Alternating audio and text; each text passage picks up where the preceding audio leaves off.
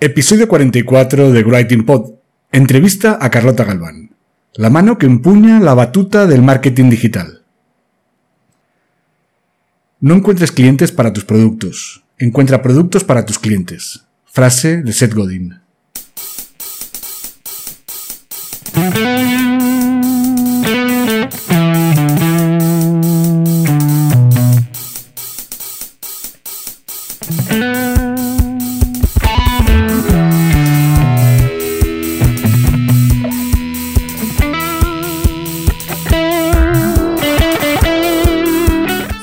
Escribir para tu blog, este es tu podcast.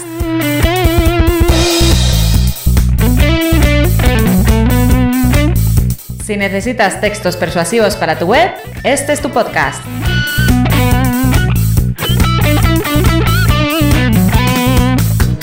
Si no sabes por dónde empezar a escribir, si sientes miedo ante un documento en blanco, este es tu podcast.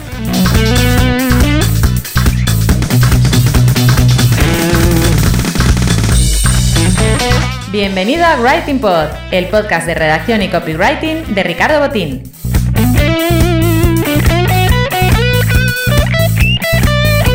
¿Copy qué? Copywriter, redactor persuasivo, redactor publicitario, lo que prefieras. ¿Writing Pod? Un juego de palabras para mezclar el trabajo de escribir y el de hacer podcast.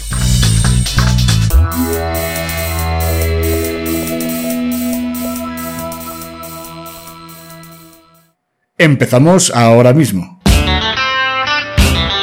Bienvenido a este episodio número 44 del podcast de copywriting y redacción Writing Pod. Te está hablando Ricardo Botín. A la hora de subtitular este episodio, he pasado mucho rato pensando cómo hacerlo. Porque la verdad es que Carlota Galván, la invitada de hoy a Writing Pod, es complicado clasificarla, ya que toca muchos palos y todos ellos los toca bien. Podríamos decir que es experta en social media, en SEO, en video marketing, en redacción de contenidos, aunque creo que así pues me quedaría corto en su descripción.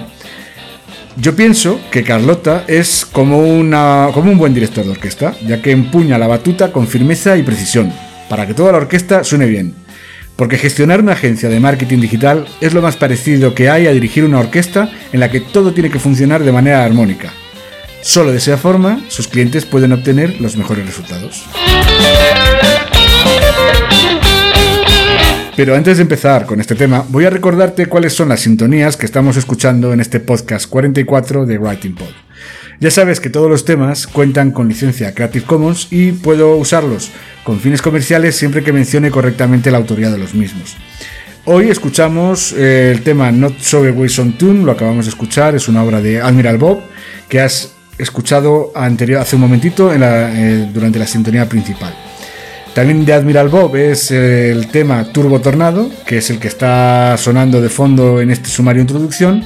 Y eh, como transición a la entrevista, vas a escuchar el principio de un tema titulado Oric Taiko Rap de Jeff Speed.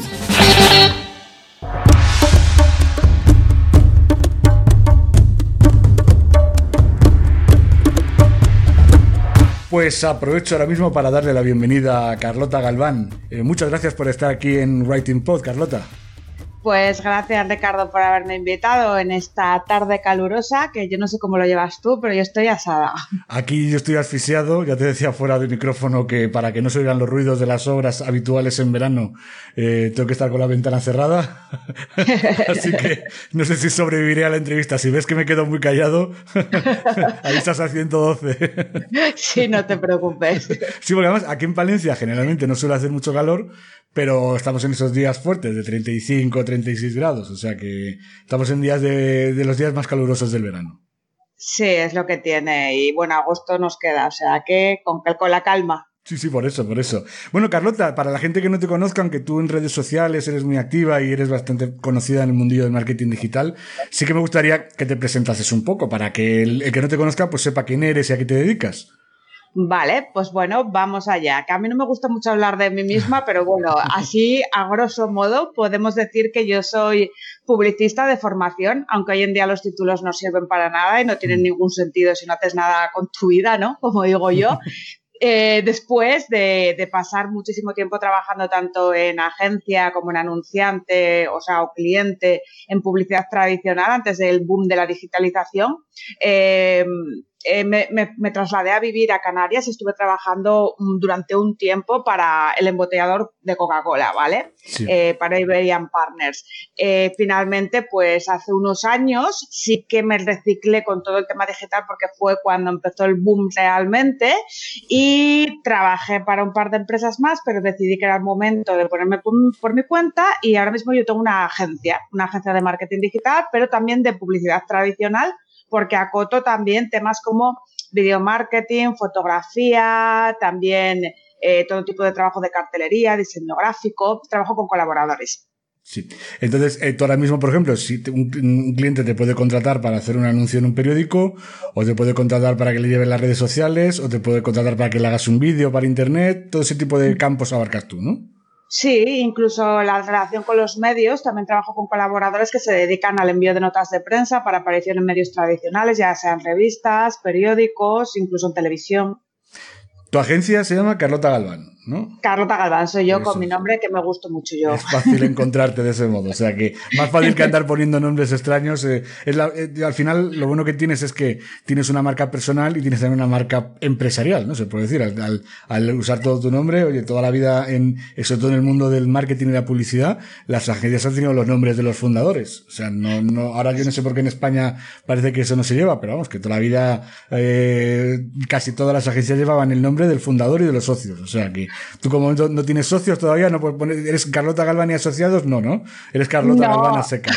Soy Carlota Galván a secas, pero sí tengo em, asociados entre comillas. Lo que pasa que, bueno, eh, hay gente que es muy profesional, pero no quiere ser visible, ¿no? O sea, y no es ningún, ningún, tampoco ningún impedimento para trabajar con ellos para eso ya estoy yo, ¿no? Claro, claro. No, hay, desde luego, claro, tú, si tú, el, que está visible es el que tiene que al final buscar a los clientes. Claro. El que no quiere visibilidad depende, está a expensas de gente como tú, ¿no? Que le, que le ofrezcas proyectos en los que colaborar. Claro, pero bueno, también yo trabajo con gente que le guste mm, trabajar conmigo. Creo que es mm. fundamental, ¿no? O sea, me gusta pues colaborar con alguien que no solo le gusten los proyectos que lleva conmigo, sino que también le guste la retribución que recibe por ello, ¿no? O sea, a mí el tema explotación no me, no me divierte. sí, sí, no. no. yo me refería sobre todo a decir al final yo, yo supongo que tú lo que tienes es que cuando te sale un proyecto determinado de una determinada cosa que no puedes hacer tú directamente es cuando lo delegas en alguien que trabaja habitualmente contigo. Entiendo que funcionas así, ¿no? Claro, a ver, yo lo que tengo es un conocimiento mm, sobre todas las áreas del marketing digital y la publicidad, mm, básicamente todas, porque yo creo que para poder también contratar y elegir el especialista adecuado tú tienes que saber de lo que estás hablando, si no, si no te pueden engañar, ¿no? Eh, pero sí que es cierto que a lo mejor yo me centro más en determinadas áreas, soy mucho más especializada y cuando, por ejemplo, tengo que mm, hacer algún tema de automatizaciones o tengo que hacer algún tema de SEM especializado solamente en AdWords, eh, con un montón de campañas eh, para un montón de keywords y es un solo cliente y se requiere mucha inversión, pues igual ya tengo ahí mi especialista. ¿Entiendes? Claro, sí, sí. Es decir, es la parte que tú no puedes, eh, o sea, que no podrías hacer tan bien, eh, es la que ya buscas a alguien que sepa hacerlo mejor, que es lo más inteligente.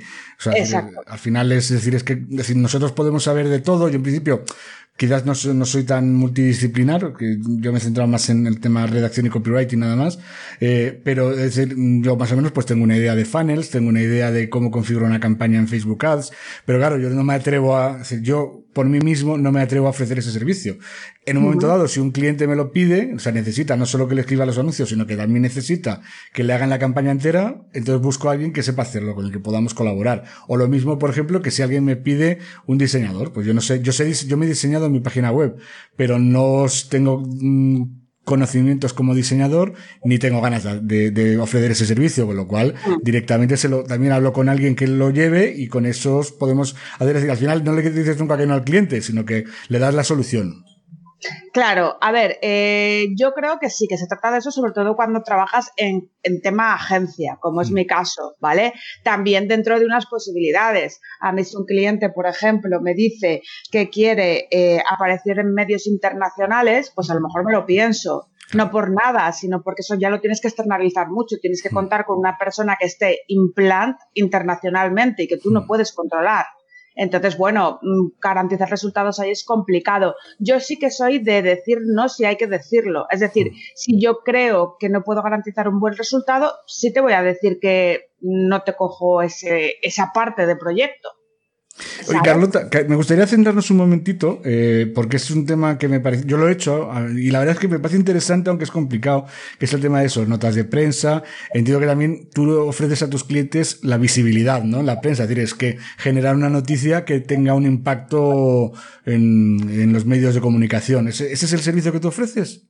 Claro, yo, yo, trabajo con colaboradores que son periodistas, que siempre se han dedicado a eso y que con el paso de los años, cuando solamente han sido periodistas, tienen una base de datos en la que aglutinan a casi todos los especialistas en redacción de revistas, de televisiones y que además se conocen. Entonces, eh, si les mandan una nota de prensa, entre ellos pues se lo gestionan, pero vamos, que aparecen, ¿vale? Otra cosa otra cosa, porque ahora, antes era solo la nota de prensa, pero ahora ya el cliente que sabe más te dice, quiere la nota de prensa en el medio y que además tenga un enlace follow.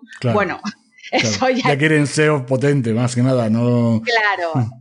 Claro, eso ya es otro tema, porque a ver, eh, gestionar aparición en medios es una cosa y el SEO con enlace follow de un medio de comunicación es otra. Habrá medios de comunicación que te lo pongan porque tienen una relación especial con el colaborador que tienes, pero habrá otros que te digan, oye, mira, esto lo gestiona el departamento X del periódico y cuesta tanto. Claro, claro. A mí me pasó, yo hace poco me, sacaron en, el periódico local una, la contraportada, salí, porque el que la hacía era amigo mío y bueno, le, parecía interesante el trabajo que yo hago, porque aquí, pues una ciudad pequeña en la que no hay tanta, tanto de ese tipo de trabajos.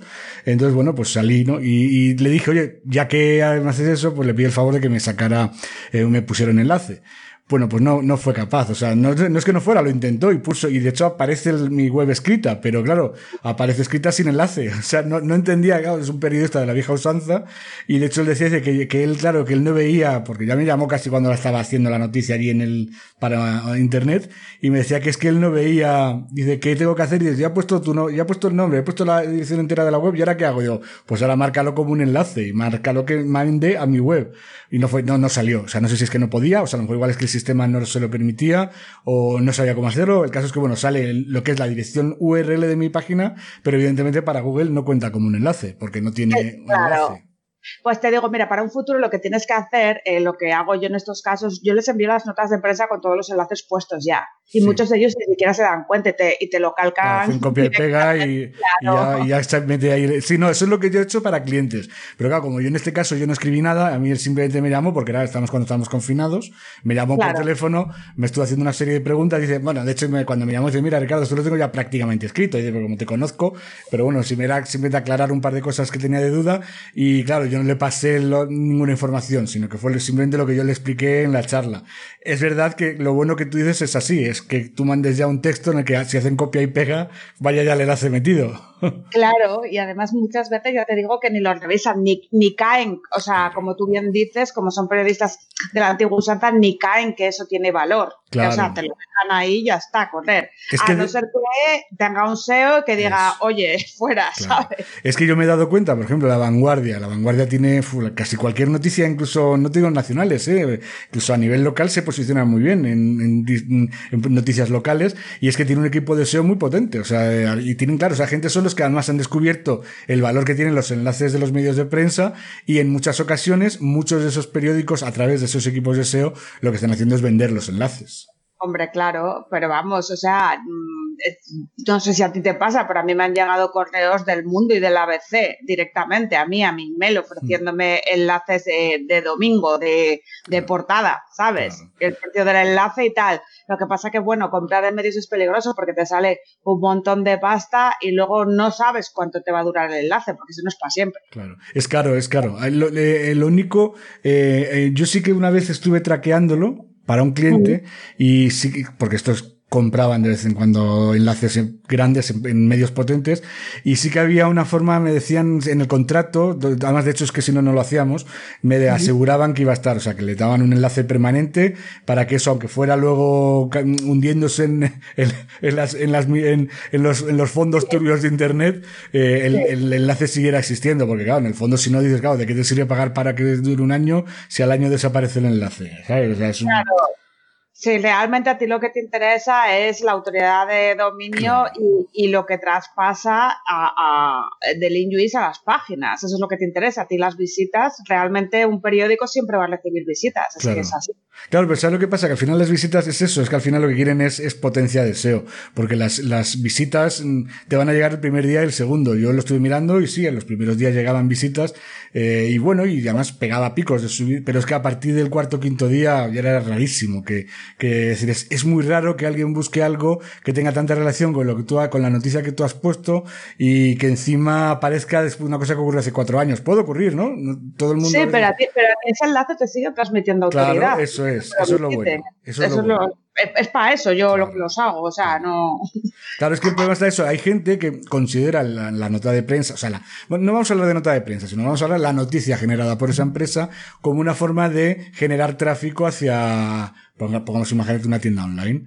Ese quizás no sea el negocio, porque claro, pagas una barbaridad para tener tráfico durante dos o tres días. Y además seguramente sea un tráfico que ni siquiera sea de muy buena calidad. No, claro, es que esa no es la idea, bajo mi punto de vista. Aunque bueno, eh, claro, el cliente puede pensar muchas cosas porque él lo concibe así, según lo piensan. Pero lo que hay que hacer es explicárselo en realidad para qué es. Para que, para que cojan ellos autoridad, sobre todo si es una página que es así mierdecilla, ¿no? Es que de hecho, es decir, las páginas eh, empiezan a coger autoridad, es decir, empiezan a, posicionarse mejor cuando empiezan a tener enlaces entrantes muy potentes. Por ejemplo, yo hace unos años que la obsesión era la Wikipedia. Se inventaron varios sistemas como la Wikipedia, todo el mundo puede editar una página. Muchos se mm. pusieron a editar en, la Wikipedia intentando meter enlaces que automáticamente te borraban en cuanto revisaban. Eh, claro, un enlace de la Wikipedia con un dominio brutal como tiene la Wikipedia, pues si sumas eso a un enlace de la vanguardia, a otro enlace del mundo, y otro del país, pues a lo mejor igual en, en, un año, con cuatro enlaces de esos, estás en el top, ¿no? En tu, en tu nicho. Totalmente, totalmente. A mí un enlace en la Wikipedia una vez me duró un mes hasta que se dio cuenta el tío, pero porque yo creo que estaban de vacaciones, era verano. Claro, y volvió en O bueno, o a lo mejor realmente, a ver, la clave, a mí me dijeron que la clave era para que no te lo borrasen, es que de verdad fuera una fuente necesaria e informativa. O sea, que el artículo al que tú le remitías, porque al final tú lo pones como un artículo que es una fuente del, del texto que tú has escrito en la Wikipedia, fuera realmente imprescindible como una nota a pie de página en un libro.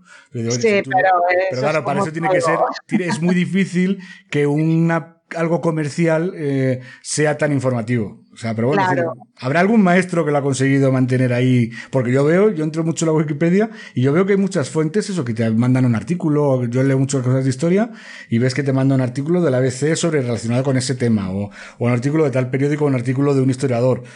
Con lo cual esos, esos enlaces permanecen, ¿sabes? Es decir, sería tener el ten content suficiente como para que sea, para que en la Wikipedia lo vean útil.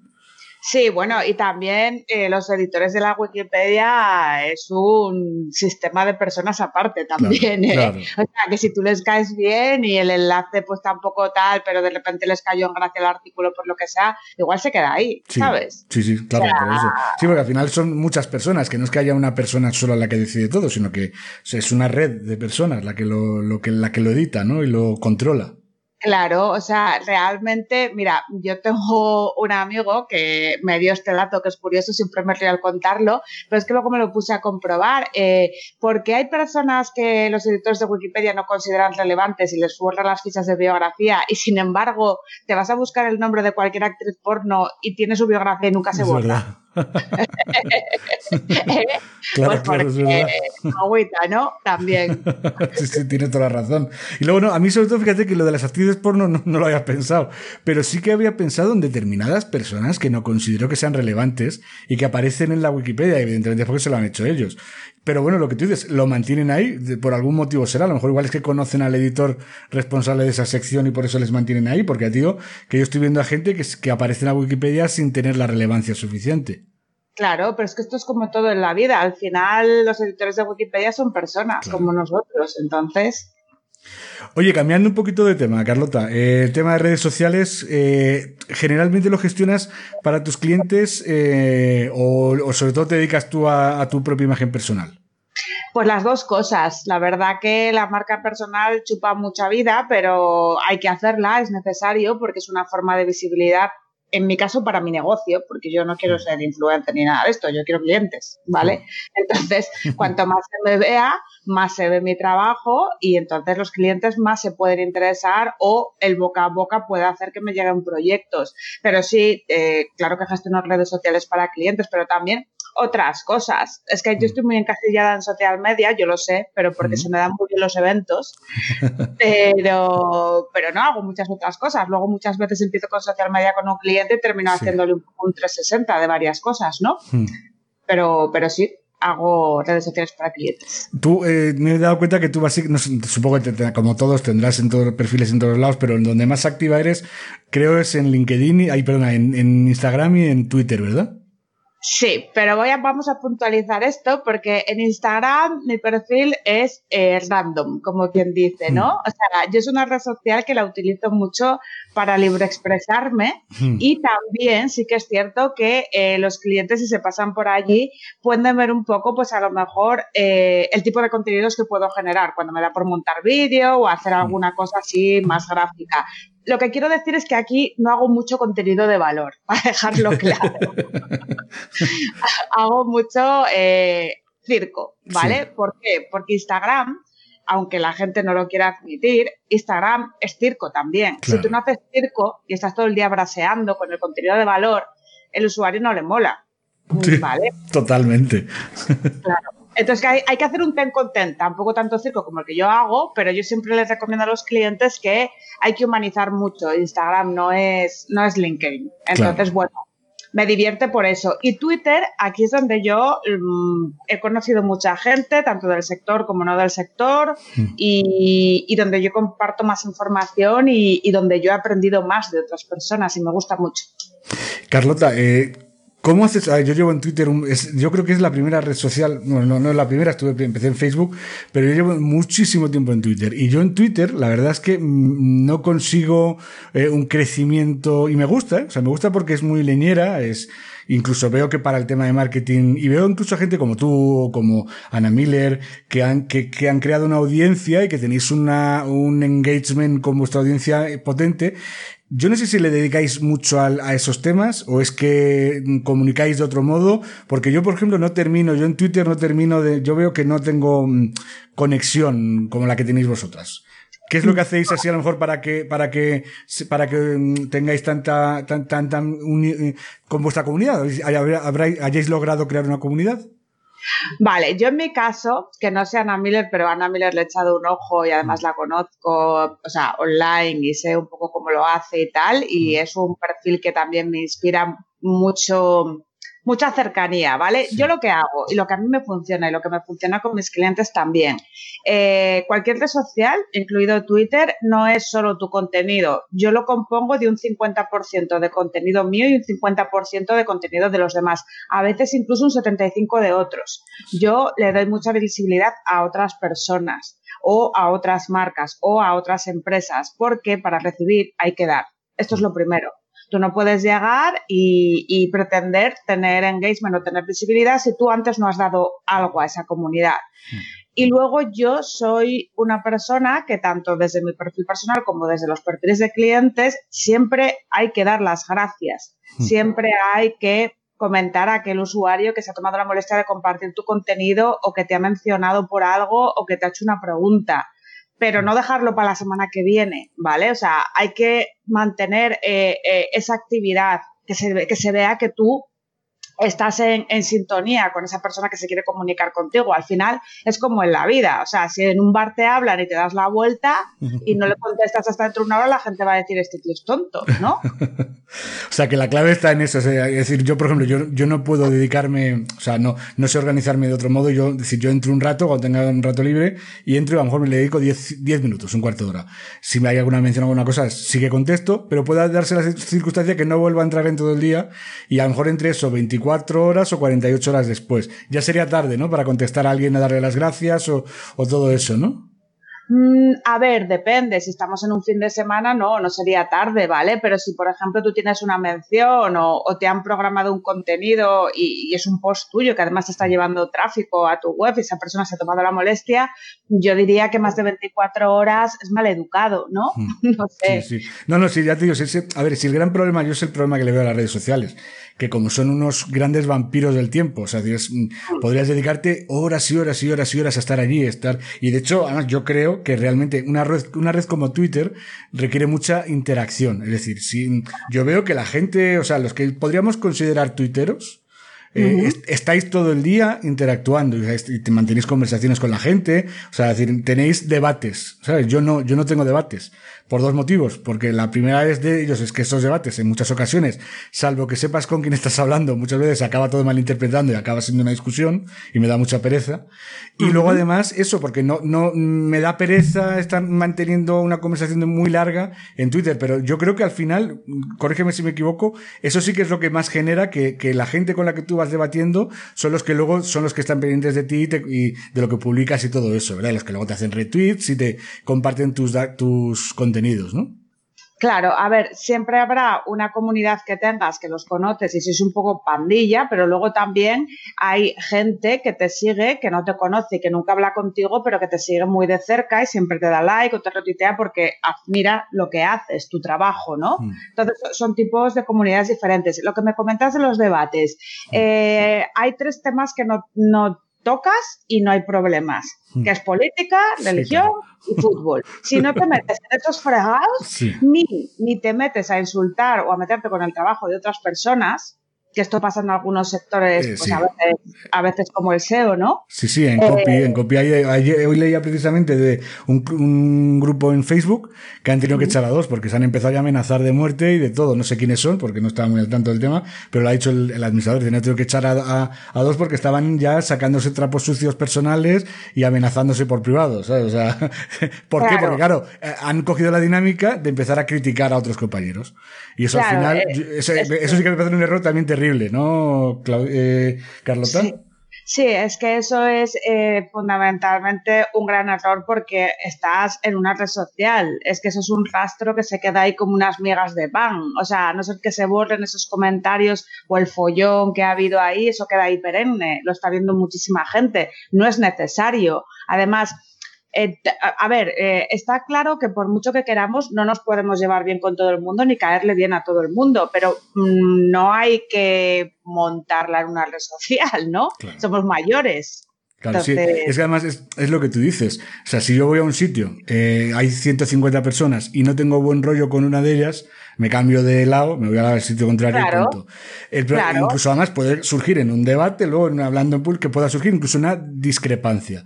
Pero no va a pasar ahí. El problema está que esto queda todo registrado. Es decir, que esto, eh, eh, si le has dicho, si te has, has, quedado como un idiota, eso va a quedar ahí toda la vida. Y aunque lo borres, pueden haber hecho un pantallazo y ya no hay forma de. O sea, no digo, has quedado como un idiota o directamente le has amenazado, como hay mucha gente que está amenazando. Ahora que sí, sí, yo, por ejemplo, veo mucho yo a mí la, política me interesa mucho, nunca intervengo, mm, porque es verdad que no me parece oportuno, mm, eh, pero me gusta y me gusta leer mucho las que se montan eh, cuando un político dice una cosa y le empieza la gente a, insultar. me he dado cuenta que cuanto más le insultan, no hay uno solo que diga con nombre y apellidos o su foto. Todo el mundo que se mete en, temas políticos y insulta, amenaza, discute y todo, todos son... Mm, perfiles falsos eh, que no se le reconocen nada. Con lo cual, eh, creo que es absurdo. O sea, al final esto es como el me tapo la cara para insultar. ¿Sabes? Claro, es que, a ver, Twitter, Twitter la pena que tiene, a mí me gusta mucho, pero la parte dark que tiene no me gusta, que es que es como el, el, vertedero de la frustración de muchas personas. Eh, una cosa es ser troll, ¿vale? Porque a mí los trolls me caen bien. Porque sí. sí, ¿por qué? Porque un troll es una persona que te puede decir algo que es ácido, pero te lo dice con ironía y medio en broma, no, no a mal, no realmente a, hacer daño, sino que es incluso a mí me ha pasado, ¿sabes? Que es, yo qué sé, que, se ríen un poco de ti, ¿vale? Pero es que esto son que, tú, te lo puedes mirar y decir, oye, pues igual tienes razón, esto me lo tengo que, mirar si lo estoy haciendo bien o mal, pero no va a dañar, ¿sabes? No va a ridiculizar o, a, o a insultar. Un troll es alguien que es gracioso y ya está, punto. Hmm. sea, que te ríes, hay muchos trolls, ¿vale? Lo que pasa que luego está el troll que no es troll ya para mí, para mí es gente que es mala persona. Eh, y se dedica pues a hacer daño, además bajo, bajo un seudónimo, que es de ser muy cobarde. Sí, un seudónimo, una, una, una, caricatura o una foto de un famoso para que no se sepa que es, o sea, que no es evidentemente famoso, ni mucho menos. Eh, y, luego a mí, es que digo, hace tiempo me pasó, bueno, hace unos meses, eh, ya digo, nunca intervengo en temas de política, pero esto fue, me salió tan, fue, era tan algo tan obvio que puse una coñita que tampoco era tan, era una, era una pequeña ironía, ¿eh? no, no era nada al otro mundo. Y a los 10 minutos me estaba un tío insultando a mi familia entera y a todo eso, con lo cual dije, joder, la gente, ¿cuánto tiempo libre? Bueno, le bloqueé, ¿sabes? o sea, y evidentemente ahora entiendo por qué la gente bloquea, porque ya no le ves más. O sea, ya no sé qué, qué seguiría diciendo. Pero antes, antes, de bloquear hay que denunciar el tweet por incitación al odio. No, pues yo fíjate que yo en este caso me insultó, ya te digo, a mí y a toda mi familia esa fue su argumento, o sea, por eso te digo que, que cuando a mí una, yo, la gente que piensa distinto a mí me parece estupendo si me da argumentos sólidos, ¿sabes? Pero claro, cuando me, directamente, como lo que yo he dicho sobre su ideología le molestó, empezó a insultarme, eh, a, mí, a, a mí, a toda mi raza, se puede decir, eh, eh, automáticamente le bloqueé y me quité de líos. Eh, o sea, el denunciarlo que es para que le, pero al final, como es un troll, es un tío que tiene una cuenta falsa, si le quitan esa, creará al día siguiente otra, ¿no? Claro, a ver, pero eso no es un troll, eso es una mala persona. Los trolls, o sea, lo que es la definición de troll es el del cachondeo, hmm. ¿vale? No es el, el que te insulta ahí en plan chungo, ¿sabes? Hmm. O sea, ese, eso, o sea, no sé cómo explicarte, no es exactamente. Sí, no, el otro día es casi un, es un psicópata peligroso, vamos, ¿eh? el, que te insulta sí que tú hayas hecho nada para que. Bueno, es que nadie ha hecho nada para que le insulten, eso es así. el, que, el, que, llega a una red social y se pone a insultar. Yo, mira, yo leía, es que claro, Twitter tiene siempre como dos metáforas, ¿no? Una sería que es como el cuarto de baño, lo leí ayer, lo vi ayer una, en un documental, es como el cuarto de baño de una, de una, de una, en una carretera de, una autopista, el cuarto de baño típico de un área de servicio, en el que, en el que nunca nadie limpia y está todo lleno de porquería y de pintadas y de mierda, básicamente. Eh, y luego también es otro, otro que es el patio del colegio, en el que siempre el más salvaje, el más eh, loco y el más cabrón es el que impera. Y entonces los que más chillan, los que más gritan, los que más amenazan y todo eso, son los que al final parece que son los que más ruido hacen y los que más se les oye. Pero bueno, en el fondo, eh, yo, quizás a lo mejor lo que hay que es, huir de esos, de esa parte de Twitter, ¿no? Claro, yo realmente incluso cuando ves follones de ese tipo, eh, si te quedas mirando los posts o sigues el hilo, lo que hace el algoritmo es que te promueve ese contenido en tu timeline. Yo nunca, nunca me pongo a mirar follones de peña porque sé que me voy a encontrar con otro al día siguiente. Ah, pues mira, eso no lo sabía yo. O sea, decir, que si te pones a seguir un hilo de una discusión, mañana te va a salir la de otra discusión distinta de otros. Sí, porque tú aunque no le des like o no le des retweet, el algoritmo de Twitter sabe que has abierto el hilo y que has mm. estado visualizando esa parte de tu timeline tiempo. Y es mm. como en Facebook. Tú en Facebook eh, está eh, la interacción como quien dice ciega, ¿no? O sea, mm. tú no le estás dando like, no le estás dando nada, pero tú estás leyéndote todo eso de cabo a rabo. Sí. ¿Vale? Entonces yo huyo porque realmente a mí cuando yo entro en Twitter y a veces sí que he mirado alguna de estas cosas como la, el follón que hubo con este youtuber hace poco que le, se la liaron parda, ¿cuándo fue? Hace dos semanas, le empezó a insultar por todo el mundo, le dijeron que se suicidara, bueno, flipé. Sí, pues, sí, sí. Me vi eso, creo, ¿no? Y al día mm. siguiente ya había otro follón. Entonces ya paso, ya no vuelves a tocar ese tipo de temas, ni política ni nada, y no te apareces en tu timeline, porque a mí me gusta entrar a Twitter y ser feliz. Claro, claro. No, es que era otra pregunta que te iba a hacer. O sea, ¿cómo te organizas tú? Porque yo, otro de los problemas que veo, que pasa en Twitter y pasa en todas las redes sociales. Es decir, es que el algoritmo del que dirige la red social debe pensar que eso es muy útil, pero a mí no me resulta útil. A mí, yo hay muchos días que, y además yo sé que hay formas de filtrarlo, ¿no? O sea, de, de que solo te aparezcan a través de list yo no sé cómo trabajas tú, si con listas, con... Eh, o sea, la gente que manejáis bien Twitter, os organizáis de un modo que yo no lo hago. Yo me, la, yo me pongo a ver el timeline, boom, boom, en el orden que me va saliendo y me acabo cansando. Porque claro, porque no me sale lo que a mí me interesa en ese momento. Claro, a ver, las listas son un método avanzado, ¿vale? Yo realmente tengo tres listas actualmente, borré todas las que tenía a nivel marca personal, pero para los clientes tampoco utilizo listas. ¿Pero por qué? Te explico. Eh, yo siempre trato, tanto conmigo como con clientes, solamente seguir la gente que realmente me interesa, ¿vale? Aunque bueno, siempre terminas siguiendo a alguien por compromiso, ¿no? O sea, es lo que se llama lo que, que bueno, que le sigues y tal, aunque sabes que su contenido no tal. ¿Por qué? Porque si no, si no te pasa lo que te pasa a ti. O sea, tú estás viendo contenido mmm, basura, como quien dice, pero porque la gente que tú sigues no publica contenido de valor. Claro. O, o utiliza el Twitter para pa ver sálvame y criticar, ¿sabes? Claro. Claro, entonces, Entonces, eh, eso al final, claro, que, entonces el problema está que tú eres más, o sea, tú disfrutas más de Twitter si sigues a gente interesante. Claro, Aunque no sean ni amigos tuyos, ni conocidos, ni clientes, ni nada de nada, ¿no? Claro, yo solamente, por ejemplo, yo estoy muy enfocada a seguir solamente a gente de marketing digital. Hmm. O, o sea, y fundamentalmente de varias especialidades muy definidas, ¿sabes? O sea, todo lo que tenga que ver con SEO, con WordPress, eh, con las comunidades de Meetup, por ejemplo. También, evidentemente, gente que he conocido en Twitter y que ha venido conmigo a eventos, pero lo tengo muy centralizado porque sé que esa gente va a compartir cosas que me interese y que no utiliza el Twitter para hacer el chorra. O sea, quiero decir, todos hacemos el chorra de vez en cuando, yo lo hago, pero todos mis tweets no no es haciendo el chorra, ¿no?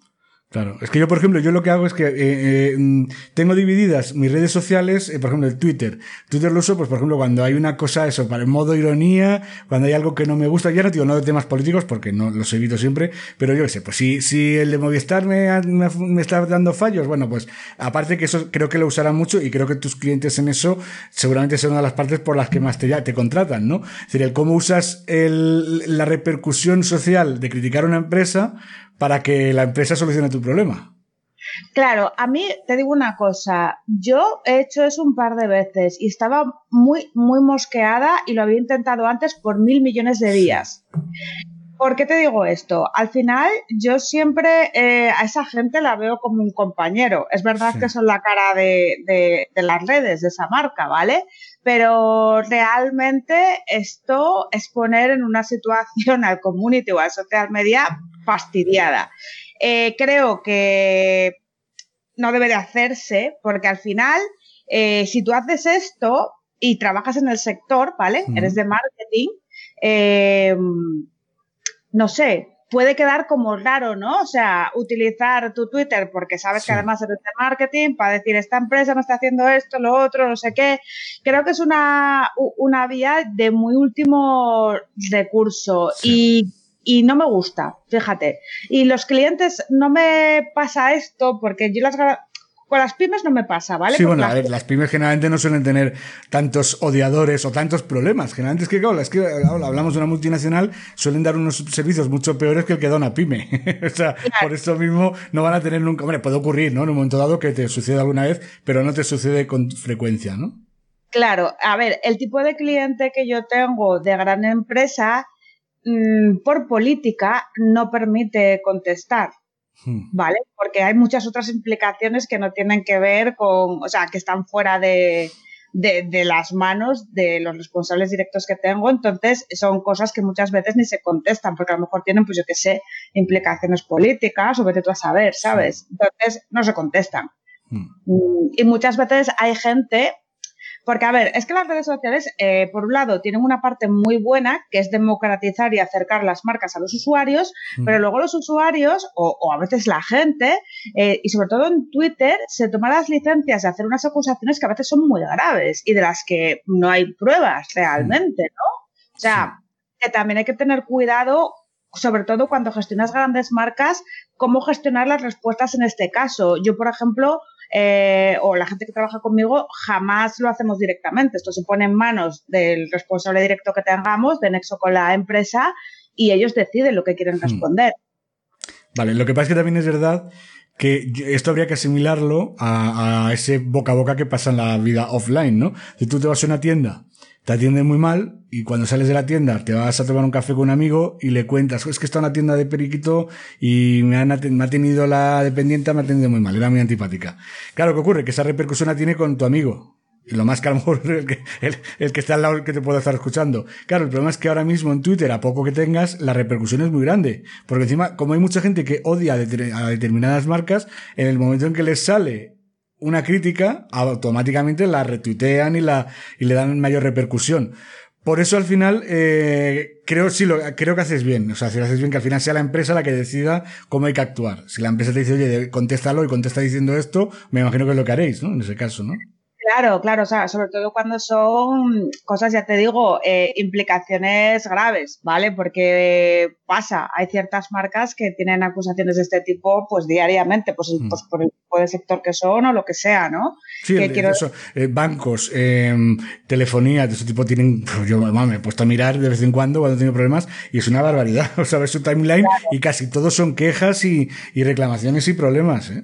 Claro, a ver, en telefonía, fíjate, es, es, un básico de la vida. Si tú ves a cualquier social media de cualquier teleoperador, lo que hacen, teleoperadora de estas de comunicaciones, lo que hacen es eh, siempre, fulanito tal, eh, sentimos mucho que estés mm. agraviado, tal y cual, por favor, pásanos tus datos por mensaje directo para solucionarlo lo mayor, lo más rápido posible. Y así evitas, evitas el, que siga en público, ¿no? la discusión. ¿no? Exacto, el escarnio público. O sea, la idea es siempre llevarte a ese usuario a, y tranquilizarlo a privado para que no siga dándote mm, la matraca y haciéndote un problema en el timeline. ¿Vale? Hmm. Pero eso cuando lo puedes hacer, porque en telefonía puedes hacerlo. Al final te va a dar un DNI, unos datos y te va a decir cuál es su problema, tú lo pasas al de turno, le llama un comercial, un técnico, lo que sea, se lo soluciona. Hmm. Pero cuando es una movida mm, gorda, ¿vale? Hmm. Por ejemplo, bancos. Eh, cuando el tema de las hipotecas basura, ¿qué haces? ¿Qué haces con eso? Claro. Sí, sobre todo porque además en muchos casos ya no es, no es solo el cliente perjudicado, sino que puede haber un movimiento, pues como el, tema de, de, la plataforma antidesahucios, ¿no? Que ya lo están usando como una reivindicación política, con lo cual, claro, ya, ya es casi, es, ya no es una cuestión de community manager, de gestionar redes sociales, sino es, hay que, hay que plantearlo desde un punto de vista casi a nivel corporativo, ¿no? De qué solución, de qué respuesta se le va a dar a ese tipo de movimientos, ¿no? Claro, y tú como social media o como jefe de un equipo de social media, esas decisiones no las tienes que tomar tú, las tiene que tomar la persona responsable de la marca. Claro, claro, si sí, tienen que saber, oye, mira, nos callamos o contestamos siempre, o damos nuestra versión de los hechos, o, intentamos que el debate se vaya a lo privado, que ya te digo yo que estas plataformas, estas asociaciones de danificados y todo eso no van a dejarlo en el privado porque les interesa tener repercusión y tener publicidad. Con lo cual, es decir, ahí es, esa es la parte más difícil, pero bueno, yo creo que ahí ya sí que ya no sería una cuestión de social media, sino que es más una cuestión de comunicación corporativa, ¿no? Claro, y política y, que no está en la mano de un social media. Y si llevas una marca de ese nivel, eh, te das cuenta. O sea, tú te vas a las reuniones, te dan eh, el manual de crisis que siempre lo tienen hmm. y te dicen qué tipo de tono eh, comunicativo hay que llevar. Y, y es que eso no es que no está en tu mano. Tienen un departamento efectivamente de comunicación corporativa. Claro, claro. Oye, Carlota, y tú, por ejemplo, con, en el día a día, ¿cómo planteas cuando una empresa te contrata a, ti, a tu, a tu agencia, para llevarle las redes sociales, cómo lo hacen? O sea, te dicen, yo te digo, porque alguna vez he visto mm, propuestas de profesionales en las que te dicen, em, quiero eh, cinco posts a la semana. Eh, yo no sé si al final eso eh, funciona así o cómo, o cómo se suele trabajar en social media. Yo no lo hago así, ¿vale? Para mí eso es vender redes sociales al peso, ¿no? Entonces yo no hago esto. De hecho, muchas veces lo primero que hago, tengo un, un email tipo en el que le informo al, al cliente que me contacta por formulario, le informo de cuál es mi forma de trabajar, porque ni tengo tarifas fijas, ni te voy a pasar eh, una relación de Excel de cuánto te cobro por cinco posts, ni cuántas publicaciones te voy a hacer en Twitter, ni nada de esto. Yo lo primero que hago es un social media plan, que es como una especie de auditoría. Hmm. Y lo que reviso es qué redes tiene actualmente, cómo las han estado llevando, cuál es su competencia, según los objetivos que tengan marcados para esa estrategia de social media, porque hay que tener unos objetivos, no se están redes por estar. Mm. Según esos objetivos se traza un plan, se decide qué número de publicaciones y en dónde se van a hacer, se decide qué tipo de contenido, si va a ser vídeo, si va a ser imagen fija, si va a ser las dos cosas, se hace un calendario de publicación a varias semanas, ¿vale? Mm. Porque para ir haciendo el contenido que te lo vayan aprobando, aunque bueno, todo esto es muy bonito, pero muchas veces luego te reforman los planes, sobre todo las marcas grandes, como les sale del, del higo, ¿no? Pero, pero la idea, lo bonito, o sea, lo utópico, es tener tu calendarización. Hmm. En base a ese social media plan. Que es un social media plan que la gente dice, ah, bueno, es que te voy a pagar X, que es mucho dinero por un folio. No, me vas a pagar X porque yo voy a hacer un trabajo de investigación que, que de media me lleva de cuatro a cinco días la jornada completa. Investigar tu empresa, tu competencia, también te repaso cómo tienes la web, cómo está funcionando, porque de nada me sirve a mí llevarte tráfico con redes sociales si tu web eh, tiene una experiencia de usuario terrible o no carga o tiene un SEO fatal, hmm. porque yo puedo justificar que te he llevado visitas, pero si al final también me estás contratando en plan que el social media quieras que tenga un retorno de la inversión, sobre todo si tienes un e-commerce, esa, página tiene que funcionar. Claro, claro. Sí, de poco sirve llevar a gente para que luego los productos no se puedan comprar, porque da un fallo en el carrito y no te deja meter la tarjeta, por ejemplo, ¿no? Claro, eh, claro, es que a mí me encanta, pero sobre todo el tema pymes, ¿eh? que, que, pobrecitos, porque mucha gente también es por falta de conocimiento. Pero me encanta cuando te llaman y te dicen, no, que yo quiero estar en redes sociales, eh, pero, pero ¿por qué? Yo lo primero que les pregunto es por qué, y ya se quedan, ya, ya cojean, dicen, ¿cómo que por qué? Y digo yo, sí, ¿cuál es tu objetivo para estar en redes sociales? No, es que está mi competencia. Mal, no, no es, o sea, eso no es un objetivo, o sea, porque esté tu competencia, es que igual tu competencia, incluso la que tú consideras tu competencia online, no lo es. ¿Cómo sabes que esa es tu competencia online? Sí, sí, lo mismo, eso es, lo mismo hay un competidor al que ni has oído hablar de él, que es el que te está quitando clientes en internet, ¿no? Exacto, porque a, lo mejor es que me encanta cuando te viene, por ejemplo, la típica tienda de ropa, un e-commerce que a lo mejor pues tiene, que está indexado hace un año y hmm. te dice que, que, no, que es que su competidor principal es Minueto, por ejemplo. Minueto es una marca de ropa de chica, ¿vale? Que es así hmm. underground, pero carilla, que lleva un montón de años. Entonces, tú dices, no, hija mía, ese no es tu competidor. O sea, por más que tú quieras, no lo es, no, no lo es. Entonces hay que mirar bien por qué estás posicionando, si es que estás posicionando por algo. Bueno, es que también me encanta a veces te vienen y, tú para, lo primero que les pido para Social Media Plan, aparte de las redes, es, eh, ¿me puedes dar acceso a Analytics? Y te dicen, ¿a dónde? sí, sí, eso les pasa muchísimo. Muchas veces no la tienen. Bueno, yo he llegado a ver un caso hace tiempo de una tienda online, era una tienda, o sea, una tienda de mm, física que conocía al dueño y la había hecho, claro, mm, la había hecho la tienda a una estudiante.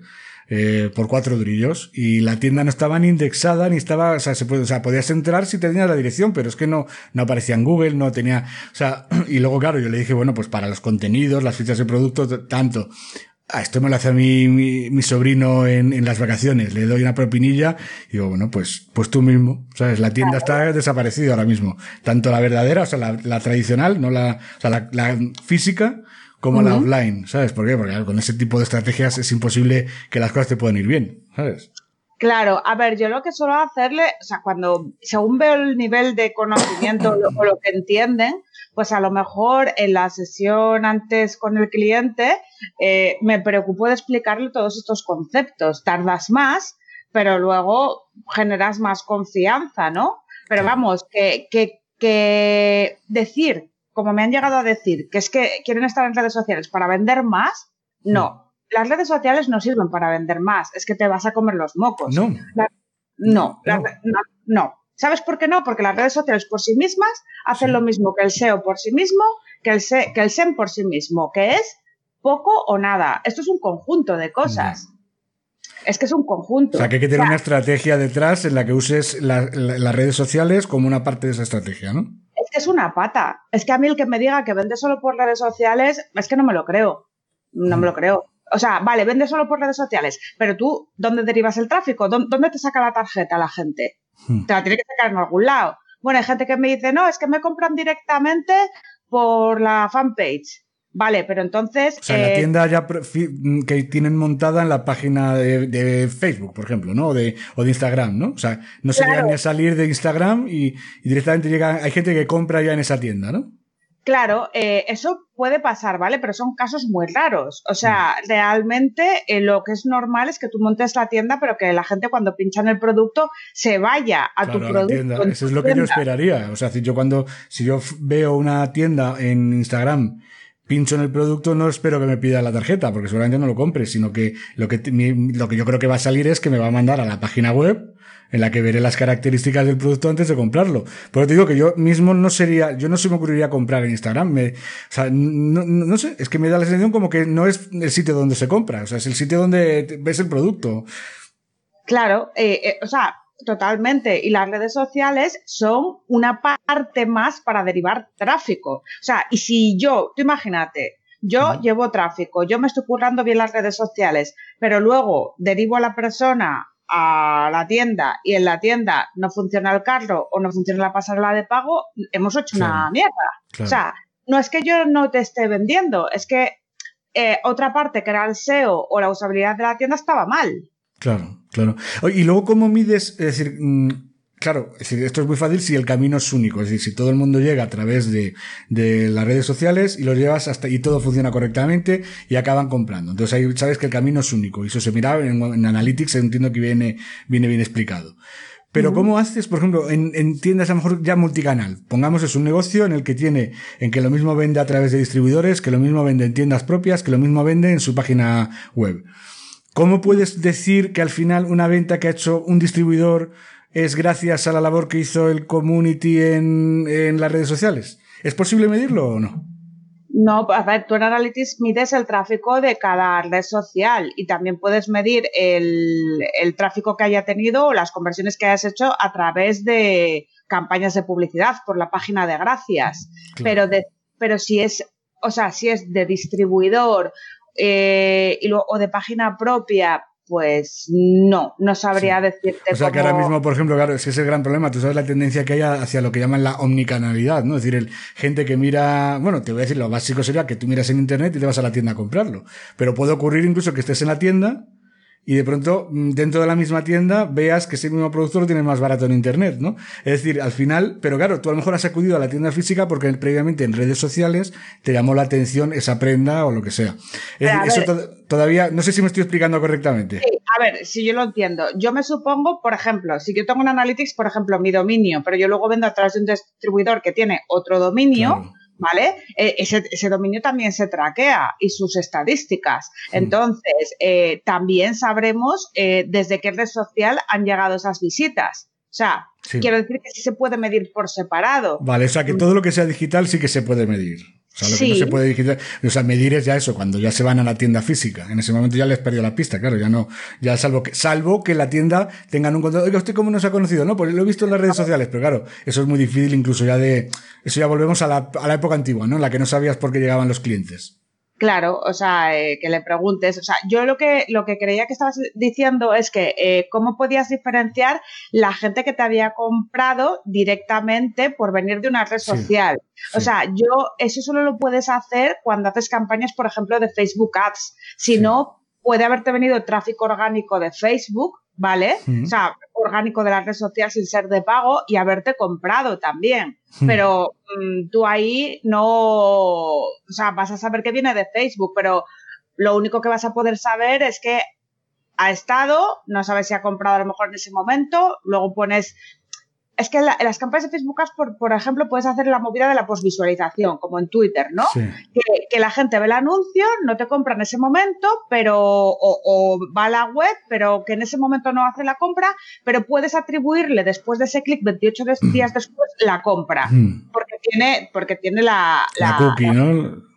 Exacto, porque tiene la cookie. Eso sí puedes hacerlo, pero ¿cómo saber si alguien que me ha visitado orgánicamente por tráfico de red social al final me ha comprado? Eso es lo que no podemos saber. Ya, claro, claro. O sea, por lo que estoy viendo al final, eh, con, con eh, bueno, es un trabajo que siempre me lo he imaginado que era complicado, el de tema social media. Mm, hacerle ver a los clientes los resultados eh, debe ser la parte más difícil, ¿no? Del trabajo, ¿no? A ver, eh, sí no. Es decir, hay sectores muy agradecidos y hay otros sectores que son menos agradecidos y cuestan más. Hmm. Pero si tú creas comunidad, al final los resultados salen. Pero mínimo, mínimo para ver resultados en social media es a partir de los tres meses. porque antes. Sí, porque tú antes no te da tiempo a crear eh, comunidad ni, ni, engagement o interacción. Que para que la gente lo entienda, la interacción es cualquier acción que hace un usuario con nuestras publicaciones, ya sea un like, un comentario, un compartido o un retweet, eso es interacción. Incluso a veces, sin haber hecho like ni retweet, clicar en el enlace, eso es una interacción. Claro. y te podría llegar incluso un cliente que diga, mire, yo llevo con Twitter y bueno, con todas las redes sociales, estamos hablando mucho de Twitter, pues seguimos en Twitter. Con Twitter abierto en el que tengo 350 mm, seguidores y a lo mejor puede ser un objetivo que te digan mejorar y de pronto quiero que en tres meses tener 3000 o, o eso no te lo piden. Sí, claro que lo piden, pero tienes que ser realista y decirles lo que hay. O sea, luego al final hay muchos clientes que te dicen, bueno, pues que yo quiero 3.000 y tengo 100, pues, pues habrá que comprar. pero te voy a... Eso te iba a decir yo. pero, pero te voy a explicar lo que pasa si compramos. Y tú te haces responsable, ¿sabes? Porque es tu cuenta. Yo te voy a decir que no estoy a favor de ese tipo de prácticas, pero ni de ese tipo de prácticas, ni utilizar bots de seguir y de seguir, hmm. o utilizar bots de dar likes o de comentar, o crecimientos de grow hacking. A mí no me gustan en redes. El grow hacking funciona muy bien para otras cosas, temas de email marketing, de automatización, de tal y cual, pero hmm. para mí, para, a mí en redes me parece basura, porque no, no, no consigues nada. Y realmente a ti no te sirve de nada una comunidad de 15.000, 20.000 seguidores y son fantasmas. A, ti lo que te interesa es la interacción, te interesa que tu perfil se mueva, que el algoritmo vea que es interesante lo que publicas, que le gusta a tus seguidores. Y vale más tener 2.000 muy, muy, muy activos y que estén pendientes de lo que haces que tener 10.000 10 fantasmas. No, sí, a mí de hecho ese era el problema que te comentaba al principio, que yo además me he dado cuenta que mi audiencia es pequeña, pero es que encima alguna vez me he puesto a repasarlo, lo que pasa es que ya, claro, tengo un poco de tiempo. Me he puesto a verlo y veo que gente que no ha publicado desde el año 2008, 2009, y dice, joder, es que esta gente no, estos han dejado de usar Twitter eh, hace un montón de tiempo. Esa gente lo que sería que los quitara, ¿no? Que los, que los borrara, ¿no? Tienes que hacerte una limpia de inactivos una vez al mes, es lo que yo hago, y no del, del 2008. A mí, alguien no publica en dos meses y me lo cargo. Sí. Sí, sí, sí. Claro, es que yo un día me puse a hacerlo y en una tarde limpié, pero joder, digo, es que iba a un ritmo tan lento que dije, mira, esto es inacabable. Son esas, son esas tareas que las coges con muchas ganas, pues digo, como esto va muy despacio, mm, bueno, me acabo cansando. hay, herramientas para hacer eso. Hay una que se llama un follow stats, un follow como de sí, dejar de seguir, dejar de seguir, ¿no? Sí, S-T-A-T-S, stats. Tú luego lo, buscas, ¿vale? Sí, no, luego eh, lo pongo, yo lo pongo luego en la, cuando publique el podcast, lo, pongo el enlace y pongo el nombre para que la gente lo vea, lo vea escrito en, las notas del programa. Lo puedo localizar. Pues tú te metes ahí y en la versión free, que es la que vas a tener si no pagas, te permite cargarte 30 personas al día, ¿vale? Entonces, y además te las separa, te las separa por inactivos, por gente que eh, tiene pocos seguidores, por ejemplo, ¿vale? Que no te interese tener un perfil bajo de seguidores, que, mm. que no sean muy, como diría yo, no son influencers, pero que son peña con reconocimiento. Mm. Una persona, por ejemplo, que tiene menos de 100 seguidores en Twitter se considera una persona sin reconocimiento, ¿vale? Entonces, a, esos, si no publican además, te los cargas también, hmm. ¿sabes? Entonces, vas haciendo esto diariamente. Ya si quieres hacerlo en versión pro, pero sin pasarte, ¿Por qué sin pasarte? Porque Twitter tiene unos límites. Tú te puedes cargar 30 personas en un día y no va a pasar nada, pero no te puedes cargar 200, porque entonces lo que hace Twitter es que te banea la cuenta, es el primer aviso por actividad inusual. Sí.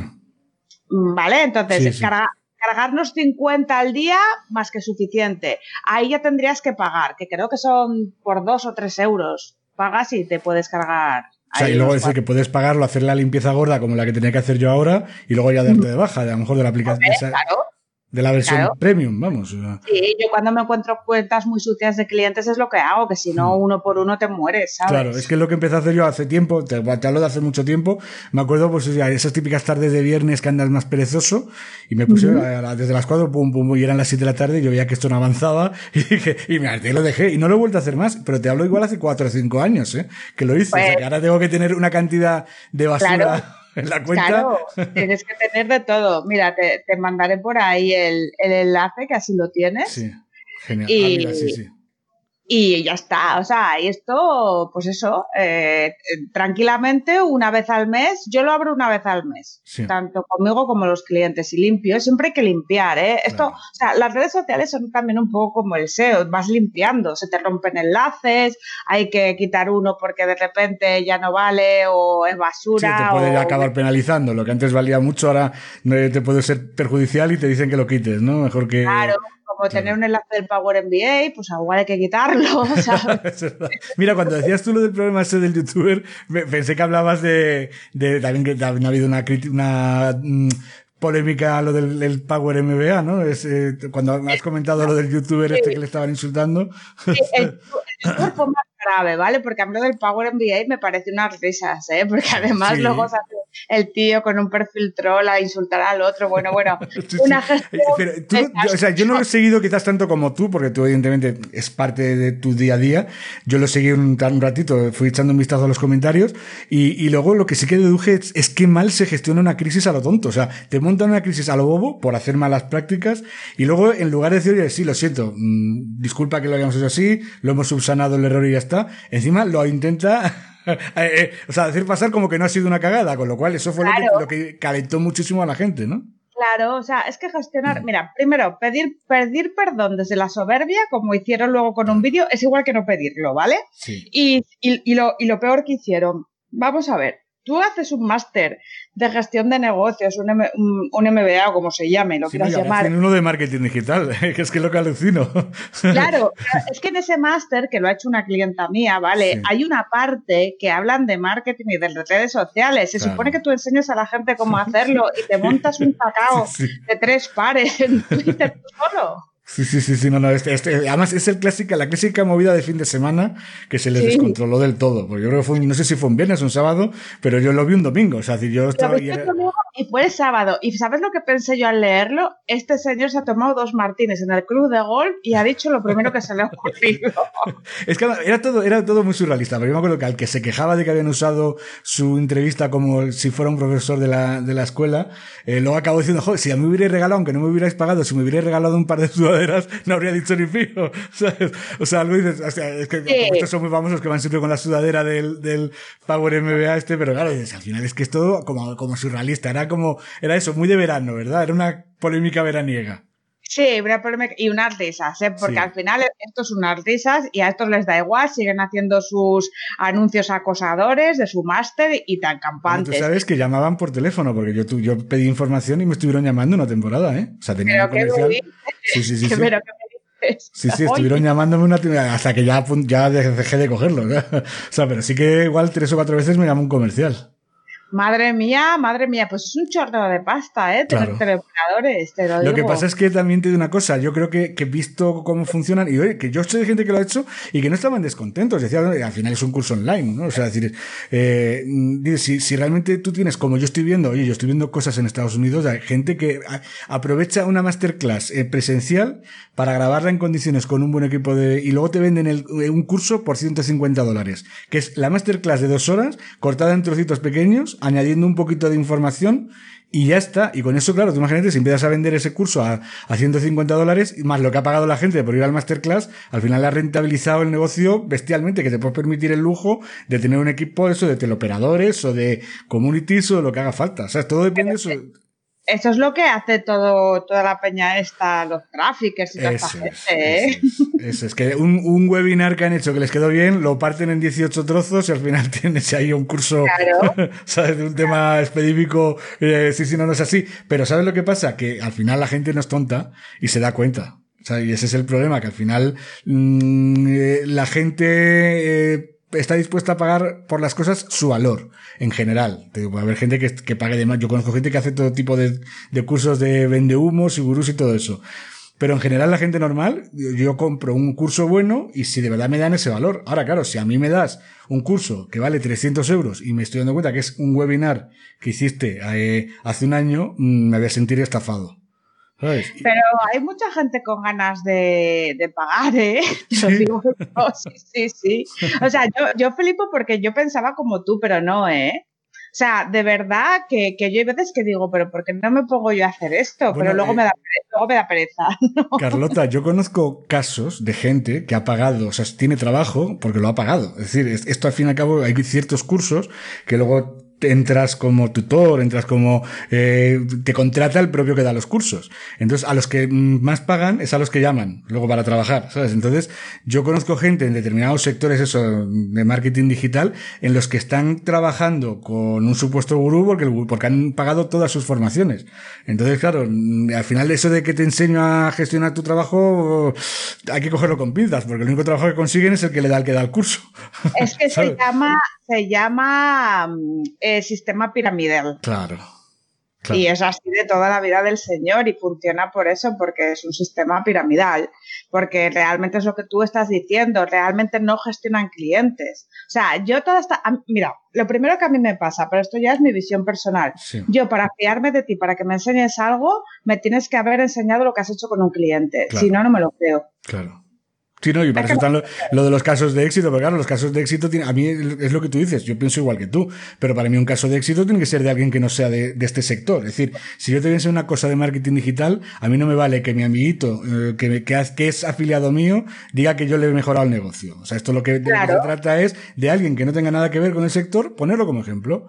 Eso es lo que a mí me da solvencia de que este tío funciona de verdad, ¿sabes? Claro, o sea, vamos a ver, pero es que eso es cabezas pensantes. A ver, ¿cómo? Es que como, como cuando me dicen a mí, eh, ¿me nos puedes mandar ejemplos de cosas que has llevado? Pues claro, toma, toma enlace, toma enlace, toma enlace, toma enlace. Es que, no sé, ¿sabes? O sea, a ver, hay algunas cosas que no puedo, ¿no? Porque todo el mundo... Por Sí, por privacidad del cliente. Yo a mí me pasa bien con algunos clientes que no me dejan, que no puedo hablar y no, no me dejan enseñar nada de lo que hacemos. ¿Sabes? O sea, porque no quieren que se sepa que lo ha hecho un externo. Básicamente es por eso. pero bueno, yo soy yo el que me deja, lo, claro que lo enseño. Hombre, a ver, yo no lo pongo todo el rato en mi web, ¿eh? Lo que sí que lo pongo es si el cliente me lo pide en una negociación para empezar a trabajar con él, sí que le mando ejemplos. Y mira, este, pues aquí, este link, este link. Y en muchas ocasiones le digo, no, este no, este no viene firmado por mí porque no quieren que lo firme. Pero vamos, que lo he hecho yo. ¿Sabes? y cuando me dicen que no enseñe nada, pues no enseño nada y eso no lo mando, ¿sabes? Claro, es que, es que es así un poco como funciona, como si no, o sea, tú imagínate, ¿no? Que yo, eh, yo por ejemplo he hecho ya un par de formaciones online que están en member sites sobre redes sociales, pero luego he hecho muchas otras formaciones en marketing digital em, en presencial para, para gente, ¿no? Para pymes. Sí, con, o con alumnos allí delante tuya, in company, ¿no? Que se llama, ¿no? Claro, entonces cuando yo voy a hacer esas formaciones, yo les pongo ejemplos de, clientes. Es que es lo que tengo para enseñar. Entonces, eh, claro que luego mucha de esa gente, pues luego me llama para sus cosas, porque han visto un caso pero prácticamente. eso es, esa es la clave. Y además, lo bueno ya de cuando lo haces así en, privado, en una, en una, compañía en la que vas a formar a 10 personas de esa empresa, es que ahí sí que puedes usar prácticamente todos los materiales que has hecho porque evidentemente no va a estar publicado en Internet. Es una, claro. Eso es lo bueno que tiene. El, el, en ese caso en concreto, hombre, siempre que cumplas con la privacidad que te ha pedido el cliente con el que trabajaste antes. Si el cliente te ha dicho, por favor, no enseñes nada, pues evidentemente no creo que lo enseñes. Claro, a ver, y también, evidentemente, eh, si tienes firmado un contrato de ese tipo, es que pues ese cliente pues te lo saltas, no lo como ejemplo, ya está, pero que vamos, que a lo que iba, que a mí la peña que está todo el día vendiendo cursos y tal, pero que hay mucha gente, ¿eh? no solo en marketing digital, es que ahora mm. está, que si la moda del mindfulness, que si te voy a enseñar a ser trader de bolsa, el Forex, el Forex, me encanta lo del Forex. que, o sea, eh, si, invertir en bolsa es complicado, lo del Forex tiene que ser brutal. O sea, tiene que ser dificilísimo. No, no, pero flipas. Ahora hay otra moda también que es un tío que dice que invirtiendo en no sé qué de construcción te forras con inmuebles, que sale en Instagram también. Bueno, yo me quedo loca, ¿eh? Sí, sí, no. A mí ya, ya te ¿sabes lo que pasa? Fíjate, en el, en el ranking este de vende humos, eh, eh, sale mucho, me hace mucha gracia porque también se han metido en este mundillo. Este tío Joseph Axram o algo así se llama, que es uno que es que es experto en inversión en bolsa, a la vez también es experto en tatuajes y experto en vigorexia. Entonces, eh, eh, entonces este tío, ahora claro, ha entrado también en el mundillo este de, del, de, no del marketing, sino el vende cursos para hacerse millonario. Y claro, ya ha entrado evidentemente en el ranking de vende humos, porque al fin y al cabo, si tú mm. estás prometiendo, tú no puedes prometer que alguien va con tu método va a hacerse rico. Es imposible. Es imposible. Claro, a ver, yo de ese señor no sé nada porque no sé nada de bolsa, hmm. pero yo ya solo lo veo y veo los anuncios de Instagram que me han salido como todo mundo y yo ya, yo ya lo oigo y digo, pero ¿qué dice este señor? Pero claro, pero porque yo pienso como pienso, pero es que hay mucha gente que, que sí les engaña este tipo de bueno, o no, ¿eh? que igual hay gente que está satisfecha con esas formaciones, pero yo lo que leo es que le ponen a parir. Claro, eh, ¿sabes lo que pasa? El problema de, hacer un curso, yo, yo no he hecho cursos de bolsa, pero sí que he leído mucho sobre bolsa y en una época que invertí y al final me cansé de perder dinero y dejé de invertir en bolsa. O sea, de, de, de especular. No, no era invertir porque como inversión me parece que está bien, pero como especulación, pues hay que saber mucho. No digo que sea un timo, sino que hay que saber mucho. Entonces tú te pagas un curso que puede costar 5.000 euros a un profesional de la bolsa que teóricamente se ha hecho millonario lo único que esperas es que después de pagar los 5.000 euros que has pagado por el curso, ganar el mismo dinero que gana él. Y si no, mm, en mi opinión, no te está diciendo la verdad. Y como eso no pasa, pues... No sé si me explico. Sí, sí, sí. O sea, te han timado mm, del todo, ¿sabes? En mi opinión.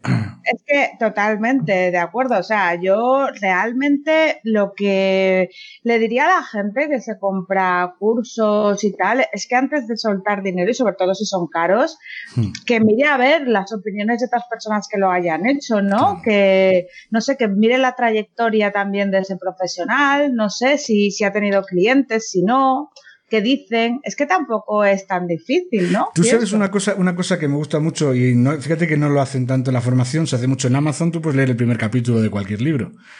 De ese modo, hay muchas veces que no lo compras. Si el libro es una porquería, en el primer capítulo está muy mal, no lo compras. Pues, por ejemplo, dejar ver la primera parte del curso, es decir, una, un 10% del curso, el principio, en la mitad. Ahí ya más o menos te puedes hacer un poquito la idea si el curso es muy accionable, si el curso es muy generalista, ¿sabes? pero eso, por ejemplo, no lo hace casi nadie. O sea, nadie te deja en abierto un módulo del curso. Claro que no, porque ya hay... Porque seguramente no venderían nada. claro, probablemente, pero mira, eso es una práctica que se hace mucho, por ejemplo, con los ebooks. Claro, eh, Sí, por eso te digo, en Amazon, eh, gracias a poderte leer el primer capítulo, eh, si está bien escrito, te lo vas a comprar. Pero si, no, si el libro es una mierda, al menos no te timan, no, no, no, no pagas por esa porquería. Claro, o sea, es que es así, es totalmente así como es. Oye, no quiero tampoco, Carlota, dejarte mucho, que nos lleve mucho más tiempo, que evidentemente llevamos aquí un ratito ya hablando, pero sí que me gustaría, hemos hablado un poco también de SEO, oye, dar unas pinceladas de SEO y sobre todo, como ya sabes que los oyentes de este podcast son sobre todo gente que le interesa la redacción y el copywriting, y el copywriting, eh, por ejemplo, a nivel de redacción, ¿qué prácticas recomiendas tú o qué aplicas tú con tus clientes en temas de SEO? O sea, porque al fin y al cabo, tú, como siempre digo, la redacción es fundamental para posicionar un texto, porque en Internet mm, funciona a base de texto, no por, por escrito. ¿Qué buenas prácticas le recomiendas tú a tus clientes, por ejemplo, a nivel de SEO con sus contenidos? A ver, pues yo lo primero que hago, sobre todo para tema pymes, eh, antes de hacer o ponerme a hacer calendario editorial, eh, pues hago una especie de mini auditoría eh, de cómo está la arquitectura web, porque muchas veces eh, son páginas que están diseñadas hace tiempo, a lo mejor en WordPress, cuando lo del SEO no importaba o nadie sabía o, no habían caído en la cuenta, incluso los servicios o las, o las keywords que tendrían que haber utilizado no se están empleando. Entonces, primero se mejora la arquitectura web en base a el estudio de palabras clave, que realmente tengan esas intenciones de búsqueda sobre el producto o servicio que tiene ese cliente. Y una vez que se ha cambiado un poco la arquitectura web con el estudio de palabras clave, viendo también lo que está haciendo su competencia y tal y cual, y los servicios ya están enfocados, ya con el estudio, que lo divido siempre en transaccionales, que son las destinadas a la venta, que son las de las páginas e informativas, que son las que van al blog, ya con las informativas hago el calendario editorial. ¿Qué suelo hacer yo si no me encargo yo de la parte de escribirles los posts, que a veces lo quieren hacer ellos porque están muy especializados o lo que sea. Les hago una mini formación en SEO on page, básico, ¿vale? Aparte de que tengan de que escribir sobre ese tema específico con la keyword que le toque o con la intención de búsqueda, porque ya sabes que cada vez esto es más semántico, no solo keyword, son los sinónimos. de la no es poner la palabra clave a rompepellejos, sino es eso, es, es corresponder a lo que el cliente necesita saber para en relación a la búsqueda que está haciendo. Claro, exacto. O sea, no solo la keyword, sino en base, en base a las en base a entidades, pues las palabras o los conceptos que puedan estar relacionados pues con eso que estamos tratando, ¿no? Pues aparte de que tengan que utilizar esas keywords o entidades o, el tema del que vayan a hablar, les explico pues jerarquización de títulos, pues lo típico, el H1, H2, H3, cómo se coloca. eso parece una bobada para los que estamos en el mundillo, pero el que no tiene ni idea es que no tiene, es que eso es un desastre, o sea, eh, y de eso más que sale muy a la vista, en la descolocación total de los H1, los H2, los H3, de pronto encuentras con que el H3, con que hay un H5 más grande que un H3, cosas de esas. Claro, pasa muchísimo. Claro, es que el cliente no tiene ni idea y el diseñador el día que le hizo la página eh, le, pareció divertido poner un H5 a 24 puntos y mm. así se quedó.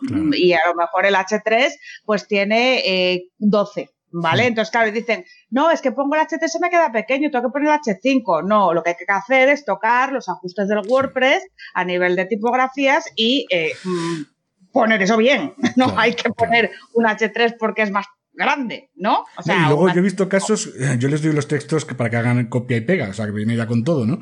Incluso así ha habido plantillas muy a medida, hechas sobre todo por programadores, eh, que luego daba errores, o sea, lo que era un H2 se convertía en un H4 y a lo mejor y perdía la jerarquía por completo. De hecho, había veces que directamente pasaban a estar en negrita sin tener etiqueta, con lo cual, por mm. ejemplo, me pasó con un cliente que un día me dio por revisarlo, que no suelo hacerlo muy habitualmente, y se lo dije, oye, que no sale ni un título H3, o sea, que te salen con unas negritas aquí y no tiene ya valor jerárquico para categorizar la información.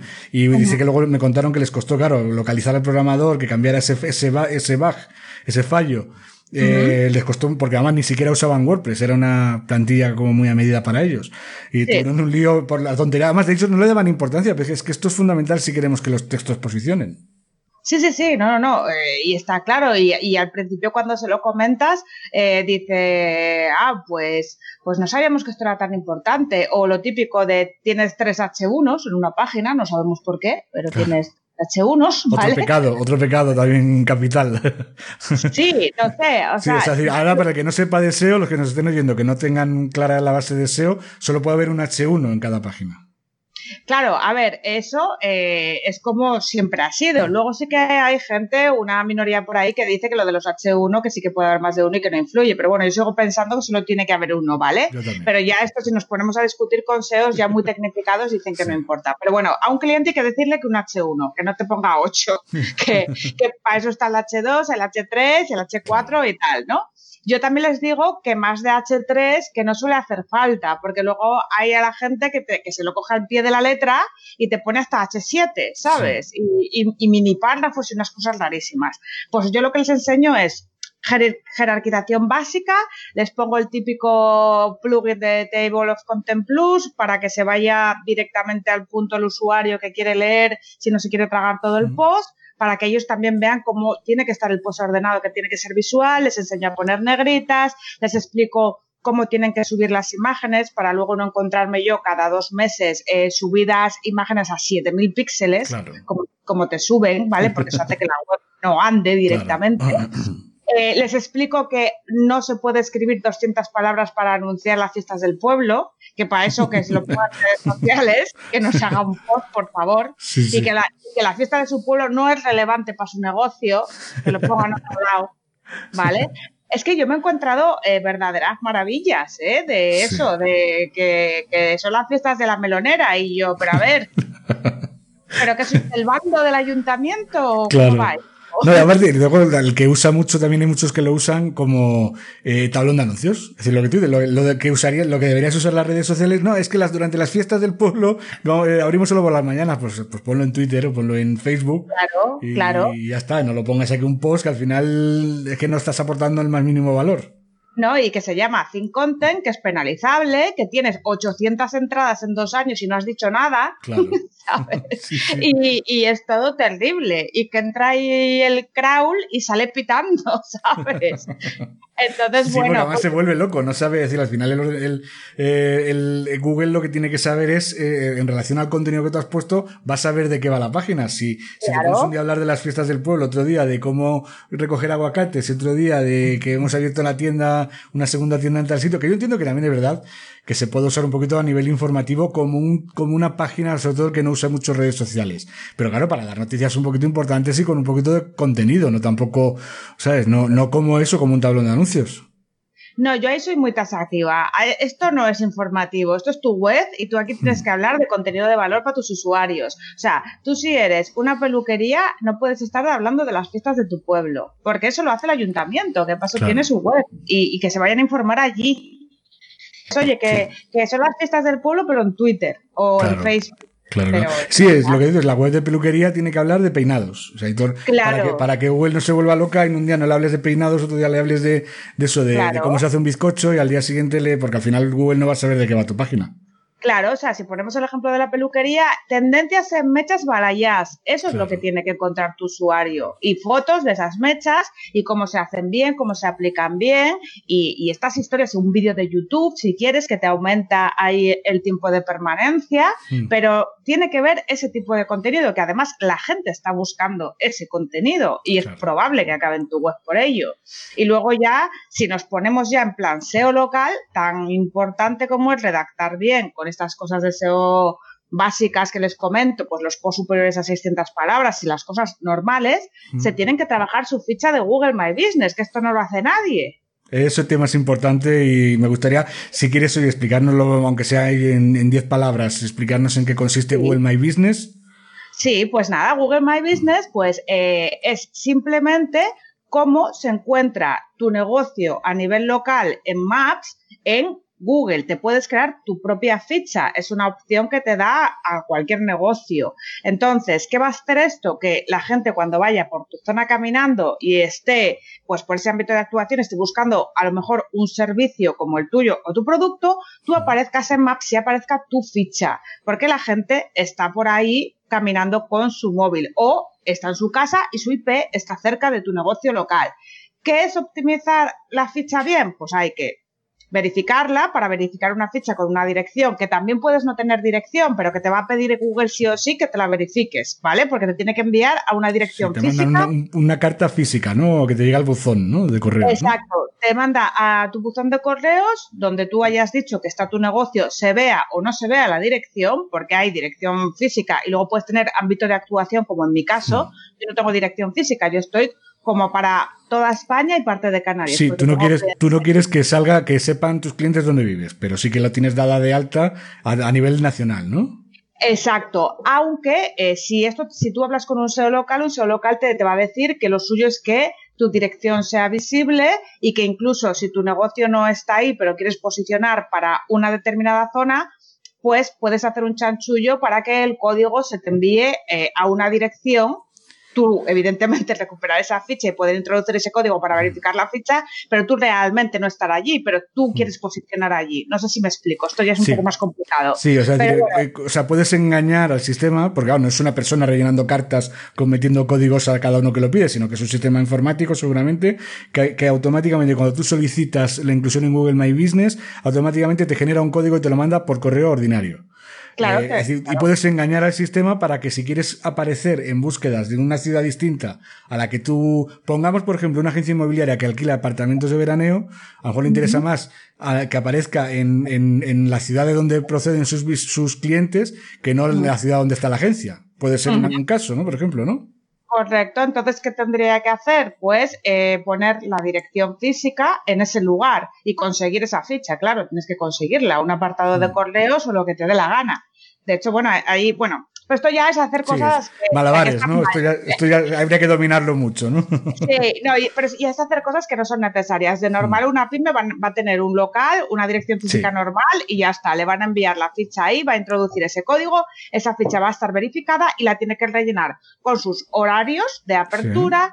La tiene que rellenar con sus categorías, es decir, a qué se dedica o qué productos o qué servicios eh, vende y aparte de optimizar todos estos datos, pues como si fuese cualquier eh, eh, perfil de red social, aunque bueno, tiene otras cosas como el tema de los horarios y tal que son adicionales, aparte de optimizar esto básico que te lo va diciendo el asistente, que no tiene mucho más ciencia, no es muy difícil, hay que publicar, publicar tres o cuatro veces a la semana. Google My Business cada vez se parece más a una red social como pueda ser Twitter o como pueda ser Facebook.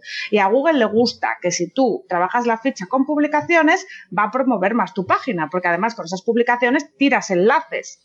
Cuando te refieres a publicaciones, ¿a qué, eh, eh, ¿a qué hace referencia en concreto? Al apartado de novedades. Cuando tú vas a hacer una publicación nueva en tu ficha de Google My Business, te aparece pues ofertas, si quisieras publicar una oferta, novedades, mm, ahí es donde y, sería, es que, te, lo, es que tengo la, como no este tema no lo controlo prácticamente nada, por eso me, interesa mucho y creo que a nuestros oyentes les va a interesar muchísimo más. Eh, Google My Business sería, por ejemplo, si yo busco restaurantes en Madrid en la zona de Arturo Soria. Entonces me van a salir en, Google, me van a salir una serie de restaurantes en el que en muchas ocasiones vienen platos de, vienen fotos de los platos, vienen fotos de cómo es el comedor, de cómo es la terraza, de cómo es la barra. Eso lo van alimentando los propios, mm, mm, los propietarios de cada local los propietarios y los clientes. Los ah, clientes que te suban fotos está muy bien, pero tú como propietario si subes esas fotos y además geolocalizadas, que hay sistemas para geolocalizar fotos, que es incluir en el código de esa foto pues eh, la, dirección geolocalizada de dónde está, eh, esa sí, las coordenadas, ¿no? De GPS, ¿no? las coordenadas, sí, como quien dice. Hay una, una aplicación que ahora no me acuerdo del nombre, pues la tengo por aquí en la barra del navegador. Bueno, luego te la pongo para que tú la puedas Para ponerla yo ahí en, las notas. De hecho, yo creo que, fíjate que las fotos cuando las haces con el, con el iPhone, me parece a mí que ya vienen con la geolocal, con la etiqueta esa de, o al menos yo la he visto luego, la, la el geoposicionamiento de las fotos, ¿eh? Sí, pero tú tienes que poner la geolocalización de tu local. De tu local, a ah, mano. Vale, vale, vale. o sea, no vale la, la foto en sí, sino que tienes que ponerlo a mano, ¿no? Sí, tienes que ponerla dentro del código y esto hay pues unas, unos programas que, que te, la, te, la, ponen en las mm. fotos. Entonces tú vas alimentando, evidentemente, pues eh, eh, esa, ese contenido a esa ficha y la vas enriqueciendo. Por ejemplo, en el caso de alguien que se dedique al marketing digital o en el caso de alguien que se dedique, por ejemplo, yo que sé, a cuestiones de estética o fisioterapia y tiene un blog, pues en el apartado de novedades, cada vez que publica un nuevo post del blog, también va haciendo una publicación en Google My Business porque se puede. O sea, va haciendo, por ejemplo, nueva publicación del blog, eh, la publica automáticamente, como igual que la difunde en las redes sociales, la va a difundir también en Google My Business. Exacto, exacto. ¿Y, eso te genera además luego un enlace con, eh, follow para tu blog, para posicionarlo? A ver, no, te genera un enlace, es decir, o sea, tú pones el enlace para que la gente vaya a, ese, a, ese, artículo, Claro, entonces tú estás eh, llevando tráfico directamente desde Google My Business a tu web y estás mm. promoviendo que se utilice esa ficha de Google My Business. Y Google lo que quiere es, o sea, lo que está haciendo con Google My Business es mm. eh, lo que no pudo hacer con Google Plus. Porque lo que acaba de hacer ya con las Google Web Stories mm, es que es más claro agua. Sí, Sí, eso, eso de hecho el otro yo cuando no tenía ni idea de ese tema hasta que tú el otro día lo comentaste y has escrito un post además de ello, ¿no? En tu, en tu blog. Sí, exacto. Exacto. Entonces, eh, lo que yo hago ahora, pues, es a mis clientes, aparte de hacerles las publicaciones en Google My Business, también les hago, de momento, hasta que vea cómo van tirando, porque eso es relativamente nuevo, les hago una Google Web Story semanal para ver cómo va posicionando y cómo va funcionando el tema. Probablemente termine siendo algo en plan Instagram, eh, que nos dará más trabajo a todos y será pues, una diaria, me imagino. O sea, yo ahora lo que me da la sensación, por lo, la sensación que me da a mí es que tú ahora mismo ves con más potencial de crecimiento que antiguamente las herramientas de Google, ¿no? Es decir, porque Google Plus, por ejemplo, mm, creo que nadie daba un duro por ella eh, y por eso acabó desapareciendo. Pero en cambio en esto te veo como que tú le ves potencial, ¿no?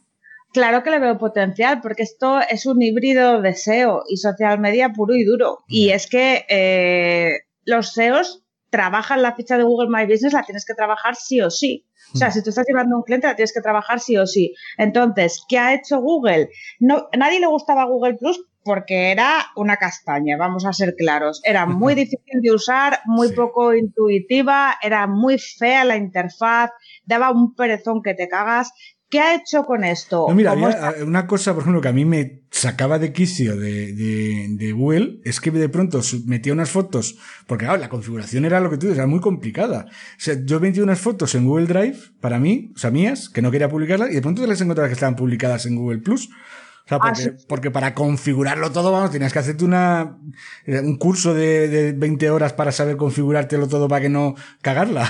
sí, e-, era, pero, pero que era horrible, que que además te daba perezón porque. Luego era... de los círculos. Yo, un día me puse a hacer círculos y digo, bueno, pues es que estoy haciendo un círculo. Para... A mí ya eso de segmentar, que también lo tiene en Facebook, amigos, familia, eh, trabajo, es que me acabo, es que yo tengo amigos que son más amigos por trabajar conmigo que por no. O sea, decir, al final dices, ¿cómo se, a mí eso me gusta más? Pues mira, hacerme una lista, por ejemplo, como en Twitter, decir, mira, pues todo de marketing digital. Y si un día solo quiero trabajar, o sea, quiero leer cosas de marketing digital, me meto en esa lista.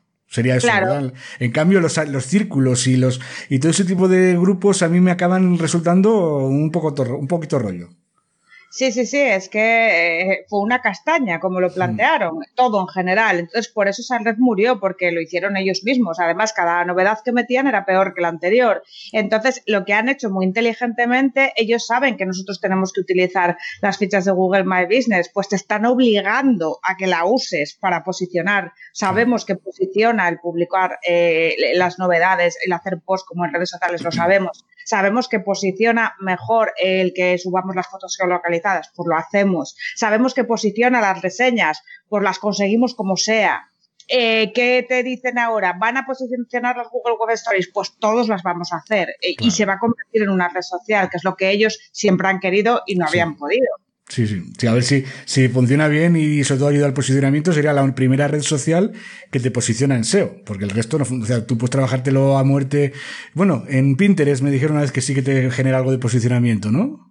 Sí, realmente todas las redes eh, influyen de alguna forma en el SEO, porque al final cuando tu página eh, acaba de ser indexada y tú no tienes tráfico ni autoridad, ni tienes presupuesto de rastreo porque el bot no pasa para allí ni para darte los buenos días, pues ¿cómo, cómo llevas tu tráfico? A través de redes, trabajándote las redes. Yo empecé eh, a posicionar por lo que publicaba en mis redes. O sea, mm. los primeros posts que yo escribí no los leía ni mi madre. bueno, eso nos pasa a todos, ¿eh?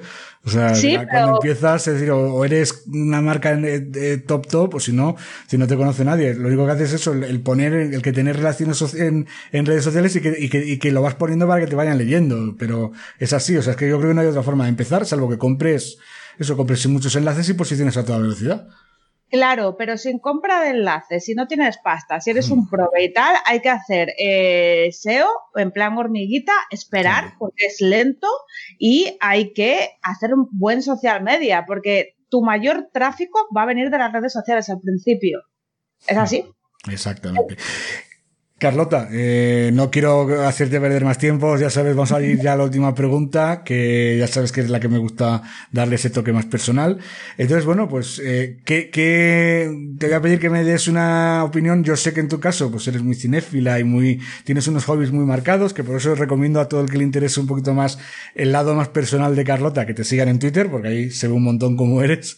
Eh, pues te voy a decir que nos elijas, pues yo que sé, una película que te haya marcado, un libro que te haya gustado mucho y alguna canción de esas que no te puedas quitar de la cabeza. Vale, pues mira, yo soy muy de los 80, además mi padre tenía un videoclub y me gustan muchísimas películas porque yo me he criado viendo cine, ¿vale? Pero te voy a decir dos que siempre recuerdo con mucho cariño y son de mi infancia. Una es Los Goonies. Ah, buenísima. Buenísima, buenísima. O sea, yo de pequeña quería ser una Goonie. Y la otra es El secreto de la pirámide. Ah, que muy buena. Es brutal también. Y yo, si me estáis oyendo y sois jóvenes, eh, seguro que no sabéis de lo que estoy hablando. Sí, sí, de, de, los nacidos a partir de los 90, yo creo que no tienen ni idea. Pero fíjate que son dos películas que yo se las he puesto a mis sobrinos y les gustan muchísimo. Es decir, a los niños son películas para niños y adolescentes y son, eh, bueno, bueno, es que ahora mismo Stranger Things y todo eso se basa mucho en ese estilo mm, Por ochentero. Es una burda copia, de hecho. Y oye, con todos mis respetos para Stranger Things, pero que es un eh, mejunje de muchas cosas de los 80 y de muchas películas, ¿eh? Claro. Entonces, pues, bueno. Y eh, ¿Te iba a decir otra? Eh, sí, te iba a decir, pero esta ya es, porque yo soy muy romántica y es un peliculón también, Drácula de Bram Stoker. Preciosa película, preciosa banda sonora y preciosa adaptación, aunque poco tiene que ver con la novela, pero preciosa adaptación. Sí. Eh, a ti te pasa un poco, eh, yo creo que, creo que a Quentin Tarantino le pasa lo mismo, el, haber tenido, él, trabajaba en un, en un videoclub y la gente que ha tenido un videoclub mm, se ha tragado todo tipo de películas. Claro, en el caso de Tarantino, que es más mayor, eh, tenía unas referencias además muy de serie B, serie C y, y, todo eso, y entonces todas las películas siempre hace referencias a ese tipo de cine. Tú en tu caso, evidentemente, claro, te marca más esta infancia, ¿no? Eh, Sí, me marcó mucho. De hecho, mira, soy tan freak que tengo una habilidad que te vas a reír. Yo, me pones una película en la tele, sobre todo de la época de los 80 o los 90, soy capaz de en tres segundos decirte el título sin ver eh, sin verla empezar, o sea, simplemente viendo los fotogramas y los actores. Sí, sí, sí, sí. Oye, ¿has visto la serie de los Goldberg? Porque ahí es otro también obsesionado con el cine de los 80, que es, es una familia de los años 80, y también hay un montonazo de referencias a esas películas que veíamos cuando éramos pequeños. Pues la serie, ¿cómo se llama? Los Goldberg.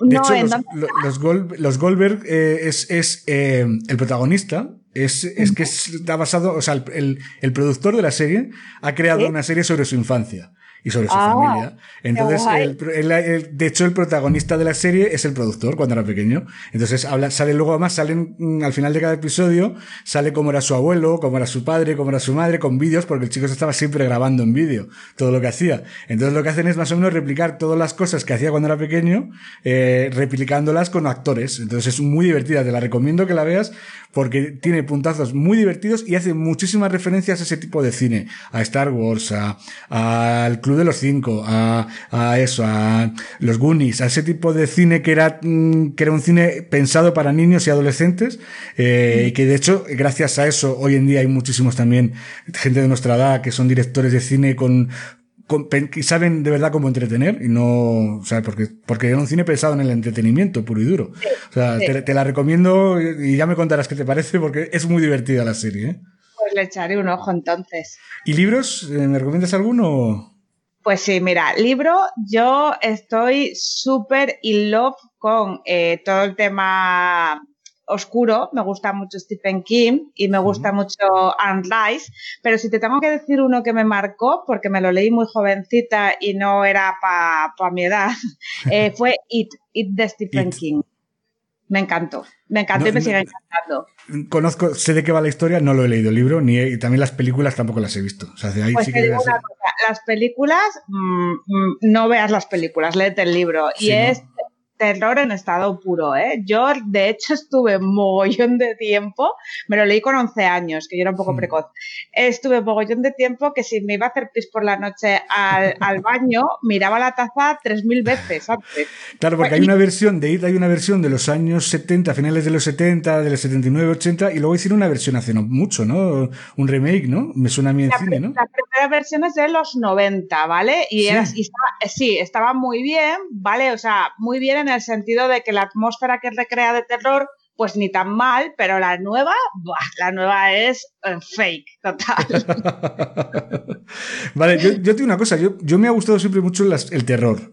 Lo que mm. pasa es que mm, me he vuelto muy poco tolerante con el terror, es decir, lo llevo muy mal. Entonces, por ejemplo, yo me leí Drácula de Bram Stoker, eh, o sea, la novela, eh, me la leí en su época, yo creo que cuando salió la película de Coppola, y porque me pareció espectacular la, la película de Coppola, y me leí la novela. La novela está, me encanta cómo está desarrollada, pero claro, dices, uh, es que realmente dices, mm, yo ya, ya no me da miedo. O sea, y de hecho, la novela de Bram Stoker creo que la he vuelto a releer hace como dos o tres años y no me daba ya ningún miedo, porque claro, me, he, acostumbrado a otras cosas.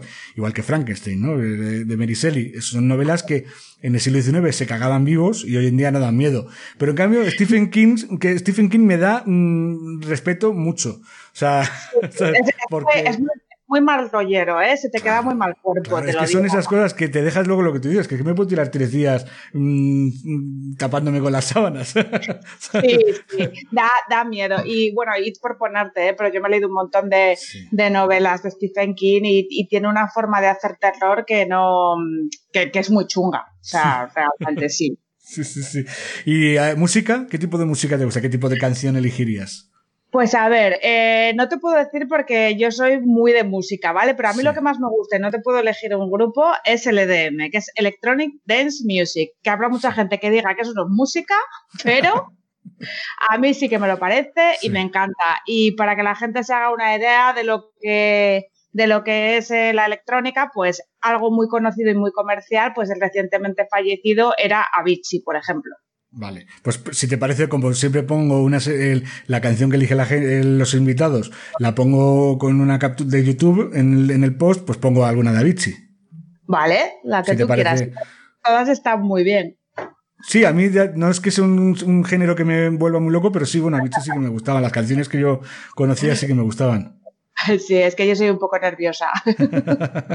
yo, no soy nada de, ese tipo de música, o sea, lo reconozco, no, no, no, es un estilo que me, que me guste, pero bueno, es decir, al final hay, hay, cosas comerciales y yo creo que en mi opinión Avicii sí que era comercial, ¿no? Salvo que sí, Avicii, será comercial, o sea, no te estoy diciendo un Alex Ingrosso, por ejemplo, que ya es para gente que se va, pues eso, a sesiones de DJs y tal, ¿no? es que yo, por ejemplo, el mundo ese DJ no lo termino de entender. Ay, a mí me encanta, pero porque, ¿sabes qué? ¿Sabes por qué? Porque es enérgico. Y a mí me gustan mucho, pues las cosas, pues eso, que te dan subidón, energía, feliz, mm. felicidad. ¿Sabes? Sí, sí, Un chute de adrenalina, ¿no? Eso es.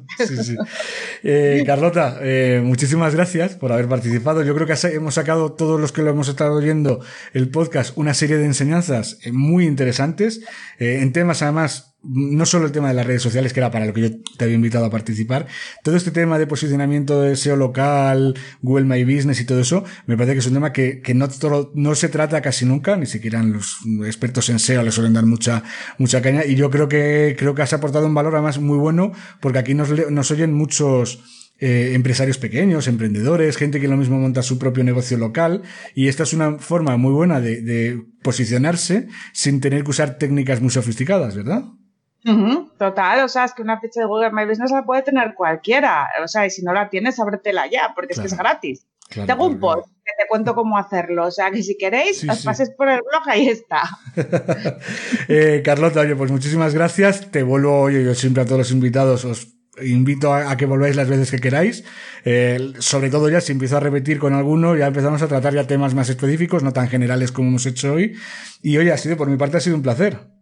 Pues igual por el mío, muchísimas gracias por haberme invitado y cuando quieras, pues ya sabes dónde estoy. Pues muchas gracias, Carlota.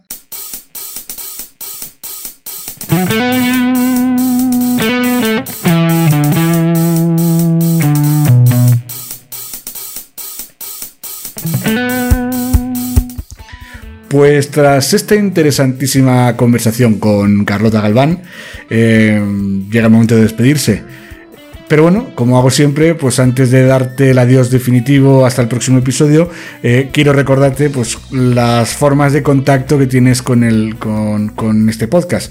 Ya sabes que me puedes mandar un mensaje, pues si escuchas el podcast a través de iVoox o de Apple iTunes o Spotify, pues me puedes mandar un mensaje a través de cada plataforma. También son siempre muy bien y son muy agradecidos los comentarios, tanto si son positivos como si es una crítica constructiva, pues ya sabes que no tengo ningún inconveniente y que me encanta que hagáis, que me deis feedback en, estas plataformas. Y si el podcast os ha gustado, pues bueno, ya sabéis que las cinco estrellas, el, me gusta, todo ese tipo de cosas, pues me ayudan a que me conozca más gente, que la gente que le pueda interesar estos temas, pues los puedan, eh, puedan seguir escuchándolo.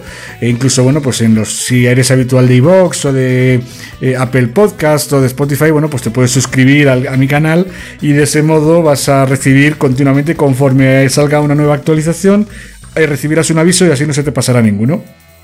Además, me puedes encontrar en las redes sociales, hoy hemos hablado mucho de ellas. yo tengo perfil en Facebook, en Instagram, en LinkedIn y en Twitter. Entonces ellos me vas a encontrar con el nombre de usuario Ricardo Botín. Es, muy fácil encontrarme. Eh, también puedes mandarme un email a, mi correo electrónico que sería contacto arroba y también puedes encontrar varios formularios de contacto en mi propia página web ricardobotín.com. Es posible que incluso estés escuchando este podcast, este episodio del podcast, directamente ya en mi web eh, en el post específico que publico cada vez que, hago un nuevo episodio, en el que hablo un poquito, pues hago un comentario genérico sobre de qué va este episodio. Y bueno, también tienes ahí la sección de comentarios en los que me puedes dejar cualquier comentario. Otro tema eh, que me gusta tener contacto con los oyentes es a través de mi formulario de suscripción. Sabes que, bueno, pues estoy, como creo que lo hemos mencionado hoy en la entrevista con Carlota, estoy intentando mm, crear una pequeña comunidad en la que, bueno, pues yo lo que hago es que cada 15 días mando un email en el que hago pues un pequeño comentario editorial, generalmente relacionado o con la actualidad del sector del copywriting o con la actualidad a lo mejor del sector incluso del marketing digital. Incluso, bueno, pues hay veces, pues como ocurrió eh, en la pasada pandemia, que incluso, bueno, pues hice referencia a, lo que estaba sintiendo pues en los momentos estos de confinamiento. Eh, en general la gente agradece mucho este tipo de comentarios, este tipo de pequeño artículo exclusivo que solo puedes leer en mi newsletter, no lo puedes leer en el blog ni lo puedes leer en ningún sitio. Si no lo recibes a través de mi newsletter no lo vas a poder leer y además para no monopolizar la, eh, la conversación lo que hago es que al final incluyo pues una serie de recomendaciones de artículos, de podcast, de vídeos, de YouTube, eh, temas siempre relacionados con el copywriting, con la redacción y con el marketing digital. Eh, en general, ya te digo que es un contenido que la gente valora bastante, porque bueno, te da, al menos eh, te doy una serie de recomendaciones que creo que son útiles y son interesantes.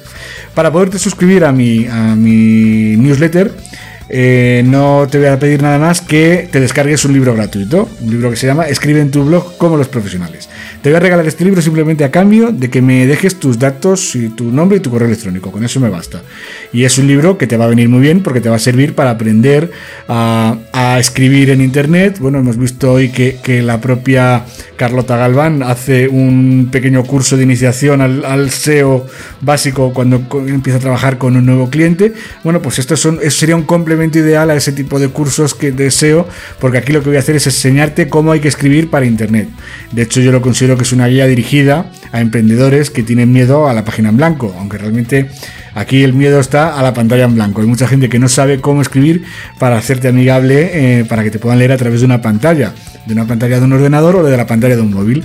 En este libro vas a encontrar un montón de información útil para aprender, como decía hoy Carlota, a estructurar tus posts, a estructurar la información a través de titulares, de subtítulos, de H1, de H2, de H3, a sintetizar la información en párrafos cortos, a hacer que sea una lectura escaneable, todo ese tipo de cosas que, son muy valoradas por el buscador y sobre todo muy valorados por los lectores, lo vas a encontrar en este libro, es un libro en PDF con un contenido que creo, en mi opinión, que es bastante interesante, bastante útil. Se titula Escribe en tu blog como los profesionales. Vas a encontrar en mi web, en el footer siempre, en la parte de abajo, en resaltado en verde, vas a encontrar el formulario de suscripción. También lo vas a encontrar eh, en, la parte de arriba de la home, de la portada principal de mi, de, mi web. Y luego, incluso si lo estás escuchando ahora mismo el podcast, seguramente te haya salido al marcharte, te saldrá un pop-up en el que te doy la opción a que te puedas descargar el, el, ebook. Es tan sencillo como rellenar ese pequeño formulario en el que te pido nombre y correo electrónico. Eh, simplemente tienes que enviar los datos.